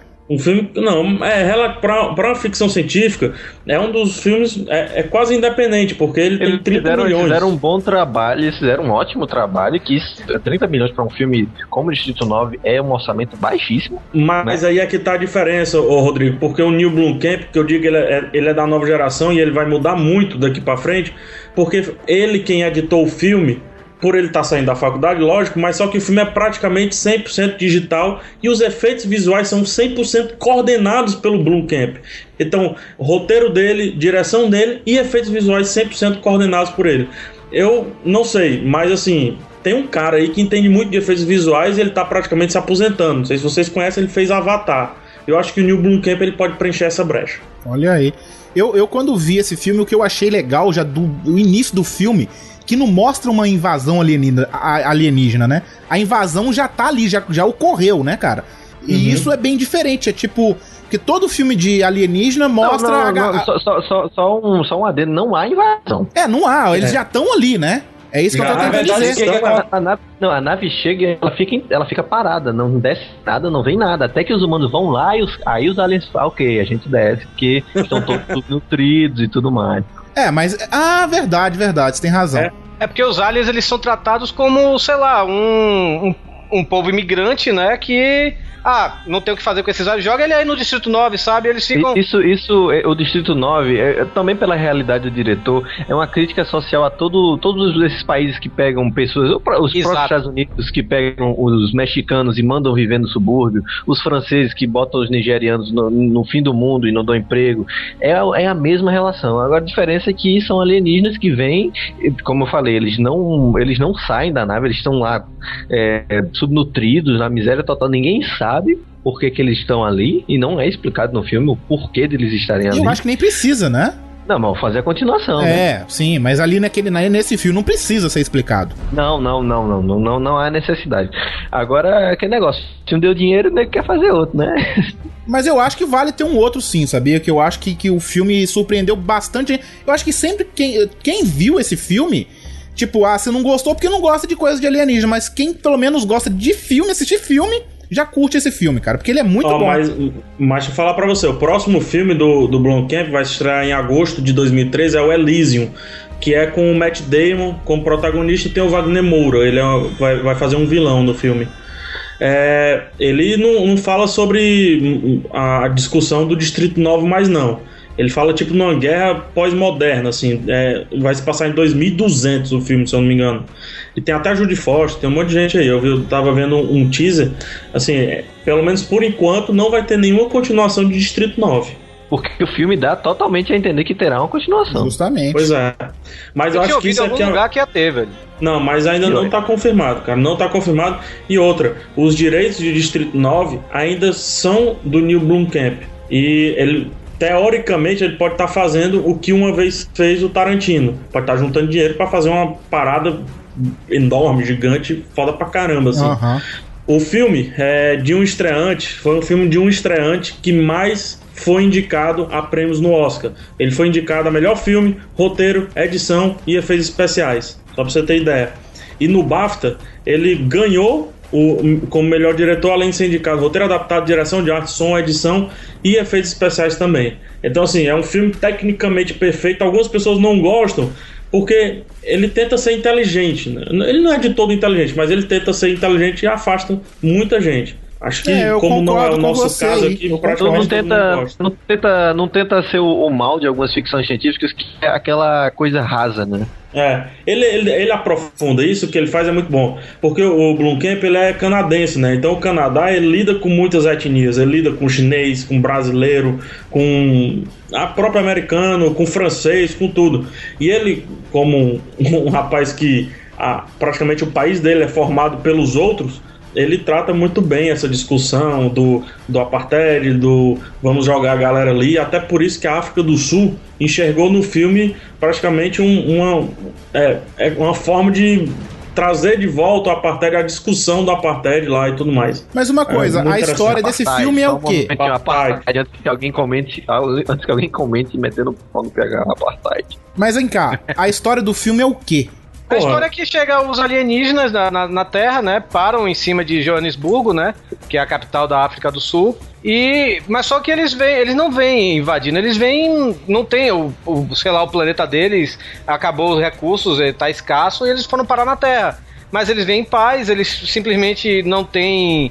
É, não estão em guerra com a humanidade, mas só que o- o- os governantes da Terra não sabem o que fazer com eles e largam eles, como o Rodrigo falou, né? Como a França fez com os nigerianos, como os americanos fazem com os, com- com os mexicanos, e largam eles nesse Distrito 9 e eles ficam meio que.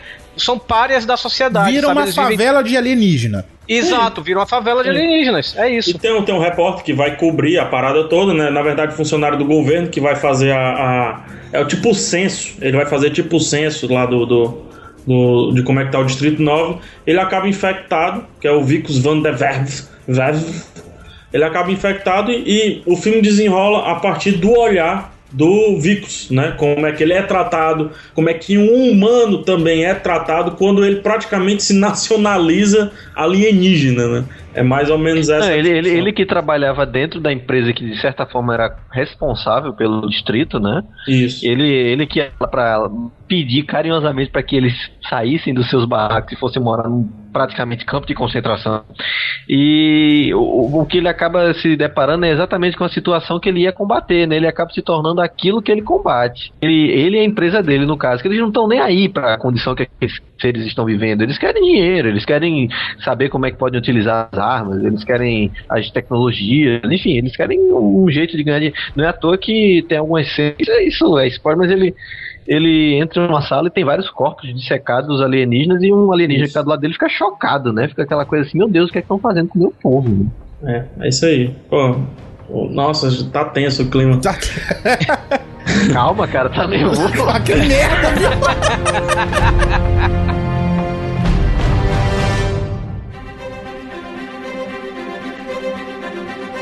X-Men Primeira Classe foi indicado pelo Luiz Garavelo, lá do Quadrincast, e também várias pessoas, foi o filme mais indicado, não é pegar. Várias pessoas indicaram X-Men Primeira Classe, que, cara, surpreendeu. Pô, pô, mas X-Men, filme de heróis, a gente já sabe o que esperar. O que surpreendeu no X-Men Primeira Classe, pelo menos pra mim, foi porque a franquia X-Men teve o primeiro filme, que é legal, o segundo filme é muito bom, é um dos meus filmes preferidos de super-heróis. Mas teve o X-Men The Last Stand, né? E teve o filme do Wolverine também, que são verdadeiras bostas. E ver esse filme que todo mundo esperava que seria horrível. E, cara, surpreendeu muita gente pela história, né? Que foi Não, não, dirigido vamos, por vamos, vamos, vamos, vamos, vamos só ser um pouquinho sinceros, que o primeiro filme do X-Men não é nem tão bom. É que não existia filme de super-herói antes do Não, o primeiro, primeiro filme do X-Men é Então, legal. É, eu também acho, é legal. É. O segundo é muito bom mesmo, eu concordo que o segundo é muito bom. Mas aí vem o terceiro, que é uma merda gigantesca, né? Cagaram tudo, né? Verdade. Veio o Wolverine que, pff, sem comentários, não precisa. Uhum. E esse filme me surpreendeu pela seguinte forma, só, só das- uma coisa. O cara que faz o Magneto, como é que é o nome dele? Michael É, alemão. é, Michael Fassbender roludo. Fassbender. Esse cara, ele é foda, ele é muito bom, velho. É. Esse cara é, a muito melhor coisa do Prometheus. Olha, esse filme X-Men Primeira Classe, é, pra mim, devia chamar Magneto Origins. Só isso. Deixa eu só falar um negócio aí sobre o Olha, Fassbender. olha, olha, o Hugo mandou bem, vai lá pegar. Eu sei até o que você vai falar. Só um ano do Fassbender aí. 2014 nós veremos Fassbender sendo Desmond Miles, o filme do Assassin's Creed. Olha aí, que E só- foda. Pra falar outra coisa, o Hugo, o nome, o roteiro original do filme era Magneto É, Origins. não, isso aí eu já eu cheguei a ouvir falar antes do filme, antes de eu assistir. E o cara, o filme é muito bom. O filme peca num super-herói pra mim ali que é um é muito bizarro. Aquele que tem um negócio, o uniforme dele tem um negócio no peito que ele solta uns negócios que ele voa. Ah, o irmão do Ciclope, destrutor. Não, né? Como é que ele chama? Um cara que voa quando grita. Ah, o Banshee, Banshee, Cara, que, que- fa- que é um problema desde o começo dos X-Men. Alguém botou o irlandês que, que grita e voa e tentaram colocar ele ali pra ter algum roteiro. Pelo menos botaram um moleque com cara de nada, né? Cara, aquele super-herói, o que, que é aquilo, cara? É muito ruim ele. Sabe o que é que me incomoda nesse filme, cara? É o Fera. É o Fera que tá ruim, exatamente. porque Nossa, você me viu- incomoda muito, É, cara. eu, acho, muito. eu acho que incomoda porque incomodou pelo. Pra mim, me incomodou dessa forma.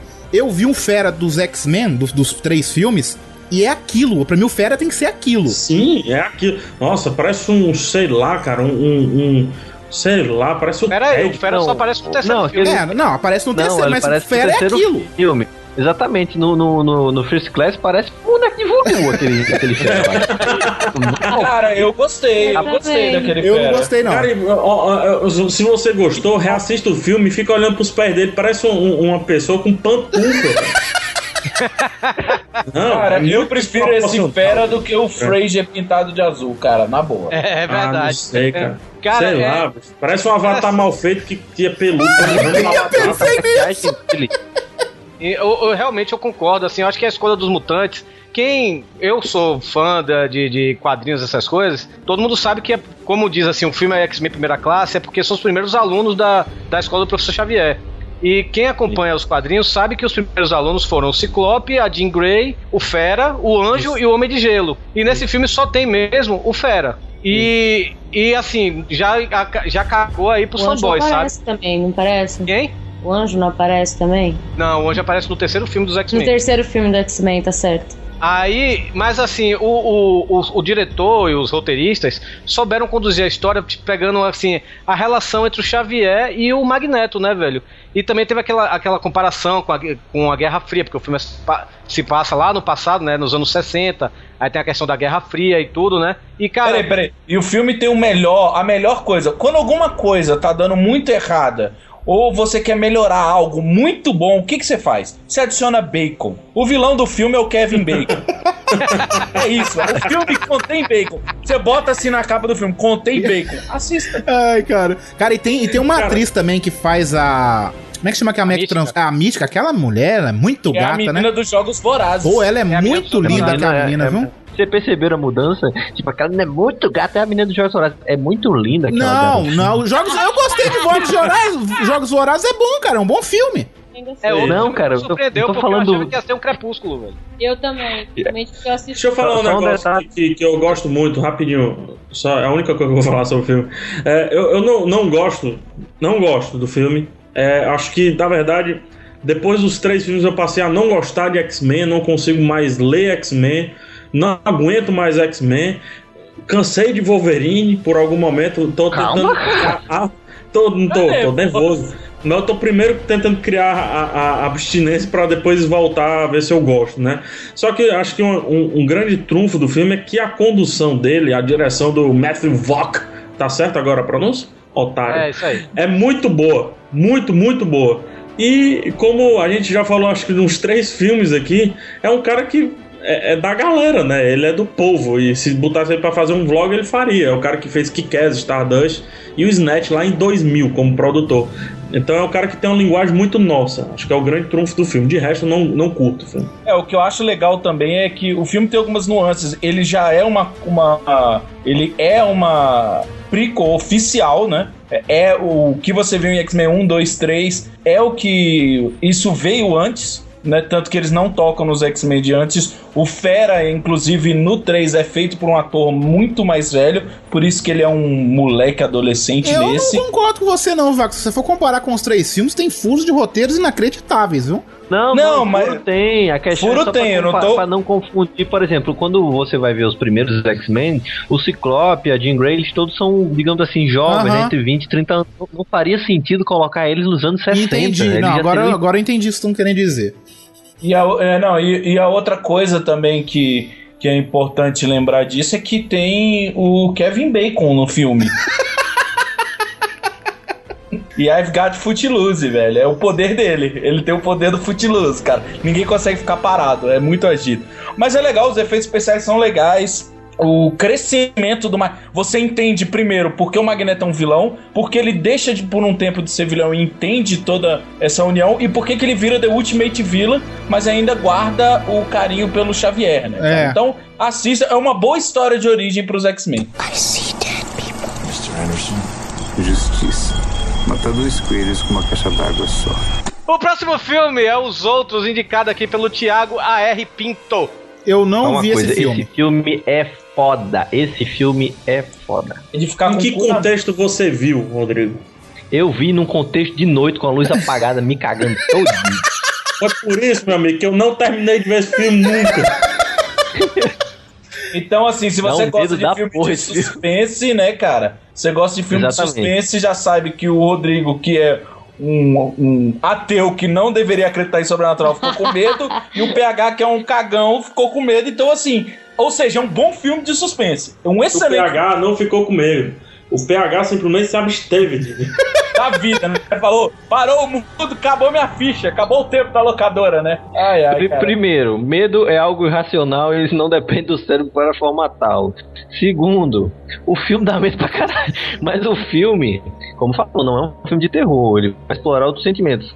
Mas, É um filme chato. seis dias Eu sou horrores. de noite. É, não, é aquele filme que você não assiste mais de uma vez, né, cara? É que nem o 007 Fez Skyfall. É, assim, na época eu esperava que fosse um Pera sexto aí, sentido rapidinho, parte pera aí. dois. Tem alguém conversando no fundo aí? Esse é o Vivaco e a Gabi que estão se trocando beijo. Não, Que não, isso? a gente tá ouvindo vocês. Então vai lá. Calma, cara, tá nervoso. É, esse filme, assim, eu assisti na época, eu assisti esperando que fosse o Sexto Sentido Parte 2, e acabou que foi. Que é É isso? o PH, filho da puta, ele tá fazendo a vozinha no fundo. São os outros, cara. Eu sabia que tinha alguém, cara, fazendo essa vozinha aí. Eu que Então, porra é não, não, vamos dar só a sinopse, né? Ela é uma mulher que ela tem dois filhos que eles têm uma hipersensibilidade à luz, né? Então eles vão pra uma casa onde tudo tá, todas as janelas são cobertas, o que dá uma sensação de noite eterna dentro da casa, né? E existem algumas coisas dentro da casa, né? E, e eu, eu não quero contar muita coisa além disso. Aí que eu vou dormir só e vamos parar por aqui, senão começa a lembrar dos 30 minutos iniciais. Então vamos fazer assim. Lembra só da mulher do, do, do final do filme. Da senhora. Ah, eu não vi. Ah, é a parte mais legal de lembrar pra dormir sozinho. Né, tá. Já tá Você quer- cagando. Então ninguém você, vai- você quer que eu vá dormir ninguém- aí? Você quer que eu vá dormir aí hoje, PH? Ai, pena. Oh. Então, vale lembrar que esse filme não contém Kevin Bacon. Então ninguém vai falar do Mas é filme por causa do cagaço, né, do filme. Então, assim, você gosta de filme de suspense, vai lá, cara. O filme conta com. É porque, assim, o mistério do filme é tão grande, Hugo. Que não se a gente revelar qualquer qualquer coisa, é um spoiler É, na perde hora. a graça. É, Perde a graça. Então, assim, assista se você gosta de suspense e mistério. É tipo um filme de Scooby-Doo encontra jogos mortais, só que sem o gore. Só, se você não. Se falar muito do filme, Hugo, viu, Hugo? Se falar muito do filme, perde a minha mãe. a graça. É, pra completar um pouquinho do que o Rodrigo falou, da mulher, dois filhos e tal, e ela tá nessa casa sozinha porque o marido dela foi pra guerra, né? Tem todo um porquê dela tá sozinha nessa casa, sabe? Dela tá distante. Os empregados também tem muito a ver com o enredo da história. Mas é, como o Vaco falou, é uma história que não dá pra gente ficar falando muito, que é. Qualquer coisinha que você fale, você entrega um Ó, só, jogo só pra inteiro. vocês saberem, quem quiser saber, ó, no Filmou ele tem nota 4.1. 4.1 aqui é uma nota muito alta. E se você quiser saber mais um pouquinho, vê algumas resenhas que a galera deixou aqui sobre o filme também. É, hoje você não precisa ver um filme às cegas, né, cara? Justamente. E nem esse sozinho, né? Porque, assim, eu vi nesse contexto falta de escolha, mas eu não ia ver de novo nem fudendo, você tá Quando eu doido. puder Eu voltar, acho- vocês falam, então. Eu acho que todo. eu acho que todo filme também de suspense que mexe com criança, eu acho que é um pouco. Pra mim é um pouco complicado. É, já se torna meio aterrorizante, né? Qualquer, coisa- Isso, qualquer coisa que mexa com criança, meu filho, é complicado. Judicialmente falando. Então. Não, mas é detalhe, né? Não, não é um filme, eu- não é um filme de susto, né, velho? Mas é aquele Mas tem filme. um, tem um susto que se você tiver com comida no estômago, ela vira cocô, velho. Mas é um filme Não, que não é de verdade. susto, mas que a todo momento te- você acha que você vai tomar um susto, né? É aquela coisa de você ficar ruim, sabe? Você ficar com agonia, você fala, meu Deus, meu Deus, meu Deus. Tipo, olha o bicho vindo, moleque, olha o bicho, olha o bicho. É, aquela hora que é, ela entra no quarto, aí vai atrás da filha dela. E a filha dela tá debaixo de um véu, né, cara? Mas eu não Nossa, sou sua filha. É, Sério, eu não sei o que vocês estão falando, que eu é realmente. dessa não- senhora que eu falei pro PH lembrar. Tá, então pro PH não ficar com cagaço de dormir sozinho, vamos pro outro filme então. Mr. Anderson. Justiça. Matar dois coelhos com uma caixa d'água só. Próximo filme, Vidas em Jogo, é a indicação aqui do Almir Júnior. Vidas em Jogo que é estrelado pelo Michael Douglas e o Sean Penn. Também não vi esse filme. Também Eu não vi, também. marquei no filmou, quero assistir. Filma, filmaço, É. Filmaço. filmaço. PH, 1990 e poucos esse filme, cara. jogo do Bruce Willis. Ele, ele é tanto surpreendente antes, né? Porque realmente eu não, eu não esperava nada do filme antes. E até mais ou menos, sei lá, uma hora de filme, eu também não esperava pílula alguma, cara. Até uma hora de filme, ele é simplesmente um filme chato que vai acontecendo um monte de coisa, vai dando errado, dando errado, que me dá uma agonia enorme, cara. Eu odeio ver as coisas darem errado pra pessoas que eu gosto e eu gosto do Michael Douglas. É o filmezinho com o Michael Douglas. Que eu tô, eu tô curioso. Eu gosto, eu gosto dele quando ele não tava caquético e gaga. É, o, o final, assim, é, ele é surpreendente, né? Porque ele se torna surpreendente, porque ele vai te, te levando a, pra algum lugar e no final ele dá uma raquetada, meu amigo, que a o desfecho, a cena final é espetacular. Espetacular. Sim, com certeza. O filme é assim, é, é o Michael Douglas, né? O Sean Penn é o irmão dele. O Michael Douglas, ele passa o filme todo, assim, ele se envolve numa trama de espionagem e crime e perseguição, o povo perseguindo ele, dando tiro nele, ele não sabe por que ele tá sendo perseguido. Acontece várias coisas, ele tentando sobreviver o filme inteiro, até desembocar no final, que se eu contar, vai acabar o filme pra vocês que não viram. Apesar Mas- de o filme ser de 1997, já tem muito tempo aí, eu acredito que muita viu. gente não viu. É, eu lembra. tive, é, eu tive, eu vi na HBO, em- era 99 2000 que eu vi esse filme. Eu lembro porque foi logo quando chegou TV, a- TV a cabo lá em casa. Na verdade, quando chegou TV a cabo aqui no Ceará, né? E, e foi um dos primeiros filmes que eu vi, cara. Eu olhava, caraca, bicho, que foda. E, e assisti mais umas três vezes, que a HBO fica reprisando. Assisti mais uns três vezes, ele sempre melhora. É um filme muito bom. É um ritmo meio chato pra quem for assistir agora. É, é um ritmo do. que ele pega até um pouco do ritmo dos anos 80 ali, meio maçante e tudo mais. Só que quando desenrola da, de um uma hora pra lá, que é o, já pro finalzinho, fica fantástico, tremendamente fantástico. É um ótimo filme, um ótimo filme. Uma das melhores atuações do Michael Douglas, sem dúvida alguma. Caramba, eu tenho que ver esse filme. Tá marcado, Essa- marca, Hugo. Marca no filme. Vou marcar agora. É, é excelente, eu recomendo mesmo. vai bater, Eu recomendo que esse filme explode. Esse filme, esse filme é aquele tipo de filme que explode sua cabeça. É. Tipo, é tipo o final de Ser Sentido, tipo o final dos outros, ou seja, é que é o final totalmente surpreendente que você fica, puta que pariu, minha cabeça explodiu. É o Exatamente. filme Kennedy. Exatamente. É, filme Kennedy. Ai, meu Deus. Pariu, do céu. puta que pariu. Mr. Anderson. Justiça. Matar dois coelhos com uma caixa d'água só. Próximo filme eu consigo imaginar já PH Santos de sobretudo e óculos escuros indo ver a segunda vez no cinema. Eu consigo. Quem vai fazer a arte da Acabou, por favor, bote o PH Santos com óculos escuros, velho. Eu comprei o óculos escuro desse filme no Mercado Livre por 75 reais na época. Eu também comprei, cara.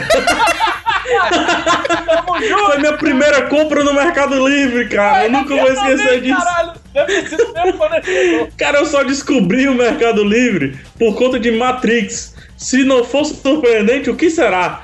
Cara, eu fui assistir Matrix, todo mundo vai falar: caraca, vocês colocaram Matrix aqui, que malucos. É um Pera aí, filme. A Matrix foi indicação do Alex Damasceno. Bro, boa, boa. O Alex Damasceno foi muito inteligente porque ele deve ter lembrado em que contexto ele foi assistir o Matrix. Eu fui assistir o Matrix querendo assistir um filme da Meg Ryan se chamado é, se chama Nove Noites, se eu não me engano. É um filme que, que ela mostra peitinho. E, e eu fui lá, aí acabou o ingresso. Quer dizer, na verdade não me deixaram entrar porque eu era menor. E, e, a- o cara, bicho, assiste Matrix aí, tem maior galera saindo do filme falando bem. Isso era no segundo dia de estreia dele. Eu fui assistir Matrix, cara, eu não entendia porra nenhuma, eu terminei sem entender porra nenhuma, mas o caralho, que foda. Matrix é um filme que eu tive muito. Eu, eu não, em que ano saiu Matrix? 99? É, acho que foi 99. 99, nunca vou me esquecer. Eu assisti o filme no dia 4 de abril de 1999. Bom, 90, quando saiu o filme, eu acho que eu tinha uns 8, 8 anos, então eu não, não tive coragem de ver o filme porque meu pai tava assistindo o filme e é justamente na cena que o Neil tá com a boca selada. E eu, ai meu Deus, que porra é saí correndo. e... Aí, uns 3, 4, 4 anos depois, sei lá quando foi que saiu o, o Reloaded, aí que veio uma febre da porra. Meu Deus, Matrix vai ter uma continuação. Eu falei, ah, então eu tenho que assistir o, o 1 pra poder assistir. E quando eu me lembro que quando eu Você assistiu um, já no contexto do Reloaded? Isso. Pô, se mate agora, por favor.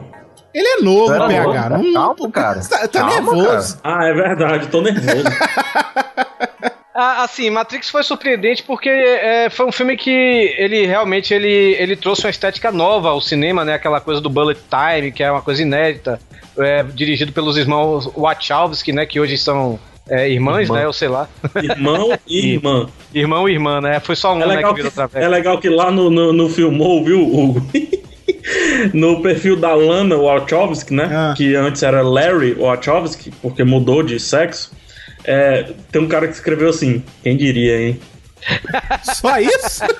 o comentário dele no perfil da, do Lana Wachowski. Quem diria, hein? Eu tenho, eu tenho uma coisa assim, eu, eu não, não sou muito fã de Matrix como esse povo é, sabe? O povo mais nerd é. Eu não sou, eu não tenho essa coisa com, com Matrix. Mas o que eu acho interessante do, do filme é essa estética toda, assim, né, velho? Agora, o, o que me incomoda é que naquela hora que ele chega assim, ele pede pro cara escolher entre a pílula azul e a vermelha, ou seja, a pílula azul seria é, ele continuar na Matrix, né? E a outra ele sair do, disso, ou é o contrário, eu não sei agora. Cara, aquela vida, aquela, a vida real é muito ruim, velho. Eu continuaria Ué. na Matrix. Ué, velho, você tá na Matrix, você continua aqui, velho. Tô É aí, isso aí, Tô cara. te entendendo. É, Eu, eu, eu, não, mas eh, não deram a opção de escolha, né, Torinho? Ou, ou melhor, não, não, não teve nem teaser de como seria se ele escolhesse a outra pílula, né? Exatamente, ou você abraça a realidade É. ou você fica nessa Essa sonho. que é- Aí o cara, ah, vamos pra realidade. É droga, é eu quero voltar. Cara, eu tenho pra falar de Matrix o seguinte, assim, ó, quando eu assisti, eu fiz a, a mesma coisa, PH é foda. Mas quando saiu o 2, e aí veio aquela. Foi legal. O 2 é legal, sim, os efeitos especiais são maneiros, né? Na maluco? época, né? É, Maluco. os efeitos especiais são legal que eu tô falando. Na época, gosto- na eu época que você viu. Não, mas é, Eu- eu acho que o, o Matrix devia terminar no 1, sabe? Não precisaria ter mais filmes. É a questão de, de- dos efeitos especiais ser inovadores e tal. Eu não sei porquê, acho que porque eu já revi Matrix muitas vezes, né? E, tipo, hoje eu não, não, não acho assim tão. Ah, é foda os efeitos, não, sacou? Cara, eu, eu acho que o Matrix ele me lembra muito o Distrito 9 no sentido que a- aprendendo com os erros do passado, eu não quero que Distrito 9 tenha uma continuação, entendeu? Ah, boa, eu concordo. Aí pode ser uma, uma Porque, assim, pensamento muito bom eu- esse. Eu fui assistir o Reload, o, o meu amigo Carlos Vivaco, com meu óculos comprado no Mercado Livre. Como diria o Hugo, fui maluco assistir o Reload. E eu saí. Cara, Não, eu, Eu sa- saí do Reloaded empolgado porque os mistérios, a gente começou a discutir os mistérios. Aí quando Cara, veio eu- o Revolutions, Mas só, já no Reload eu não gostei, porque é, muita gente gostou, praticamente todo mundo gostou. Eu acredito que muita gente gostou sem saber por quê. Hum, Pelo menos lá, com as pessoas que foram assistir. Eu, eu saí, cara, enojando, mano, com nojo de Matrix, bicho. Que não era a estética que eu esperava, não era. Não era nada. E focou muito o filme. O que eles fizeram só no final do Matrix 1, que foi ter a- a- as brigas mais para o final. O Reload é praticamente uma grande desculpa para as pessoas lutarem Kung Fu. Ah, cara. não, eu concordo com você. Não, tem, o- talvez por isso que tenha feito o sucesso que fez, né? Se tornou mais atraente. Você não tinha que. Claro que tem os momentos de reflexão e tudo mais, alguns, mas as cenas de ação são deveras superiores nesse momento. E o, o pessoal vai ver o Neil batendo num milhão de agentes Smith e É. lutando com. Enfim, é isso que o pessoal vai ver, no né? primeiro, até por causa da limitação orçamentária, no primeiro, é, Kung Fu, que eu, Kung Fu porque eles citam muito, né? Kung Fu é apenas um, um- algo que acontece, é apenas consequência. No Matrix Reload parece que o filme é consequência do Kung Fu. Olha, o, o que eu acho de, de, de Matrix 1 por, por ter feito esse sucesso absurdo se coloca em todo filme de super-herói. O primeiro sempre é a, a descoberta do herói, tipo, a jornada do herói, sacou? E depois, você pode ver, cara, todo filme que tem uma trilogia, que tem Depois você vê que esse herói é um babaca. né? É, bem, é quase isso, assim, sacou? Aí você vê, pô, o filme 1 é legal, porque, não, igual você falou, não mostra muito ali do Neo é, fazendo aquela- aquelas lutas, desviando de bala. No 2, já a primeira cena é o Neo tomando tiro e desviando de bala, entendeu? Então, É, já perde um ele pouco é da na graça, medida. sim. Eu concordo com O você. primeiro, o primeiro é na medida. Ele tem três cenas de luta e as três são icônicas e pra sempre serão. O Matrix Reload, alguém lembra de algum aí? Além daqueles milhares e in- inconcebíveis agentes Smith? É, eu concordo. A perseguição na, na linha espessa. Perseguição na autoestrada, é isso mesmo. É, não- pra mim. Caguei. Pra mim, a cena de Matrix 1 mais marcante é quando o agente Smith acha que ele tá morto e ele levanta e senta aquele monte de tiro, ele para aquele monte de tiro. Aquela cena é muito foda, velho. Isso aí, Ó, After Effects. Eu posso dizer o que poderia ter tornado o Matrix Reloaded e o Revolution melhor? Duas Mônica Bellucci. Kevin Bacon. Kevin. Mr. Anderson. Justiça. Matar dois coelhos com uma caixa d'água só. Colocando cinco estrelinhas no filmou do Memento, como eu gosto de chamar, mas é o Amnésia, que tem como protagonista o Guy Pearce, um filme que quebrou todas as, todos os estilos narrativos acontecidos até o ano até 2000, né? Dirigido por Christopher Nolan, só que a direção não é tão fantástica quanto o roteiro de Jonathan Nolan, o irmão dele. Sim, Amnésia, que é um filme que. Eu me lembro que esse ano que surgiu Amnésia, também surgiu outro filme que me surpreendeu também, que foi aquele Os Suspeitos, o Kaiser Souza, né, velho? São os, dois, são os dois da mesma época. Eu me lembro que eu fui assistir com meus amigos e enquanto eu adorei os dois filmes, meus amigos odiaram, porque eles não entenderam porra nenhuma, sabe? e a Amnésia é desse mesmo estilo. com os caras, né? Vocês são burros, eu que sou inteligente. Não, pois é. Sou famoso. Eu me decepciono muito com meus amigos, velho. Eu tava discutindo hoje mais cedo, tava na casa de um amigo meu, até perto aí da casa do PH. é, a gente tava jogando sinuca, né? E a gente falando de, que o tema ia ser hoje esse filme surpreendente, né? Ah, pô, vá, pô, um filme surpreendente tem que ter Velozes e Furiosos 5. Porra, aquele Meu filme foi Deus. foda. Pô, aí o outro amigo meu, porra, Braddock é surpreendente, pô, porra, e os caras falando sério, velho. Eu, não, velho, Mas, peraí, mas não. tá aí, do- mas Braddock tem o Chuck Norris, né, cara? Sim, mas. E porra. tem alguém, velho, que tá com um mouse novo, acabou de tirar da caixa, clicando, tá fazendo um pleque tão alto, mas tão alto. É o PH. PH. É o PH. PH tá soltando o mouse em cima da mesa pra clicar. E o Amnésia é- é... E aí? E aí, agora?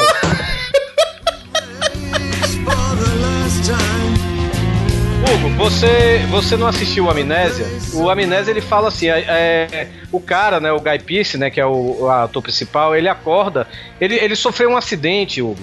E ele, ele tem tipo assim, o, o- ele acabou ficando com a memória abalada. Ele, se- ele lembra das coisas e, e logo assim, em questão de cinco minutos, ele esqueceu, sabe? E ele começa a tatuar no corpo dele as pistas do que levou o assassinato da mulher dele. E ele Se e na- lembra, nas- se lembra de Prison Break? Lembro. Não é autêntico. Não é autêntico. Ah, sim, Prison Break ele tatuou, tipo, a planta da prisão no corpo, né? Pois é, e ele E- tatua no corpo dele, do Guy Pearce tatua no corpo dele, pistas que podem levar ele a descobrir por que a mulher dele é, é, foi assassinada, sabe? E só que é por isso que ele tatua, porque de 5 em 5 minutos ele esquece. Mas tem uma cena mesmo que ele tá correndo, ele tá correndo desenfreado, aí ele no meio da, da corrida ele chega, peraí, o que é que eu tô fazendo aqui? Eu tô correndo. Puta que pariu, eu vou correr, tem um cara ali correndo atrás de mim, sabe? É, é assim o filme, sabe, velho? Pô, cara. E, e, e o filme é contado de trás pra frente, do, do, do, do final até o início, sabe? Passa- Aí vai tem essa, essa quebrada. É, é muito interessante o filme, velho. Surpreendeu muita gente na época que foi lançado. Não, eu, eu- eu lembro que, assim, depois de ser sentido, eu só queria assistir filmes que explodissem minha cabeça, sabe? Eu, eu- eu não sei porquê, assim. Aí eu lembro de, de ter Sem Sentido, o talentoso, talentoso Ripley, que mais ou menos ali e tal. Mas aí, cara, a Amnésia foi o. que eu, eu, eu lembro de Amnésia e ra- rapidamente eu lembro de Sem Sentido. Porque junto com Sem Sentido são os dois filmes que explodiram minha cabeça na mesma época. Acho que 2001, 2000, não, não lembro direito. E um dos filmes que fez eu, eu me achar como qual é o meu estilo de filme, qual é o estilo de filme que eu gosto, né?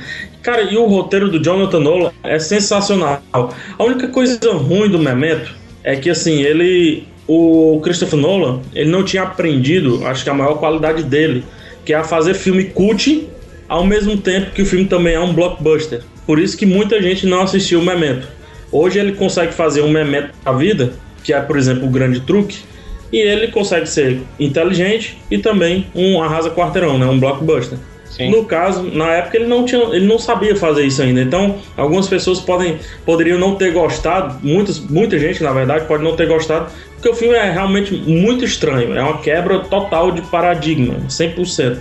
É, sei lá, acho que é um dos melhores filmes assim de, de virada de, de- do, do, do ano 2000 que definiu esses filmes que a gente assiste hoje e definiu muita coisa até que o próprio Tarantino fez depois dos anos 2000. Ô, vou te falar uma coisa, o PH. O motivo que eu fui ver esse filme no cinema, eu não sabia que era Christopher Nolan, ninguém tinha me falado nada. Eu fui ver esse filme por causa da Carrie Ann Moss, a Trinity do Matrix. Matrix, exatamente. Eu E fui outra, ver porque ela tava no filme. conhecia Christopher Nolan. Ele era. É o, seu- é o primeiro filme dele de, de distribuição mundial. É, porque o outro é um filme é, em preto e branco, né? Que eu nem vi. Esse, é o único filme dele que eu não vi. Também não vi, mas é, não tem distribuição mundial. Ele, depois ele saiu em DVD e tal. Mas não tem distribuição mundial. O filme, acho que aqui no Brasil ele estreia em 2002. Me corrijam aí se eu estiver errado. E, putz, é um puta soco assim. É bem no estilo. É, o, o- o tipo de soco que ele dá na gente, né? A surpresa que ele causa na gente. É bem no estilo do Clube da Luta. Verdade, verdade, com certeza. Você quer voltar para reassistir tudo de novo com outra ótica completamente diferente. É um filme muito bonito, muito bem pensado. Me, me Parabéns aí. convenceu. Vou assistir. É, vai chegar amanhã, amanhã. Rodrigo, como é que você passa esse tudo uma bosta? Não, não, vai, vai, não. O Hugo, você é inteligente. Eu sou, eu sei disso. Olha aí. tá vendo já? O Modesto chegou aí. Mas você também não é nenhum Kevin Bacon, né, Hugo? Torin tentou fazer Não, a piada do final do podcast. Não, mas depois que o Hugo morrer, velho, a gente corta a pança dele e faz uns Kevin Torresmo. Imagina o cheiro. Pois vamos fazer assim, gente. Vamos pegar o Kevin Bacon. Sim, sim, vai- acabou a sua frase? Sua frase? Acabou? Sério, sério, sério, sim? PH tá indo. Ele não Sério, serião. Kevin Bacon. Kevin Bacon. Bacon. Eu nem entendi. Ó, Rapaz, Pegar o calma, bacon. cara. Ah, pegar o bacon. Puta que pariu. O Hugo também, o Hugo também não tinha entendido. O Hugo também não tinha entendido, sacou?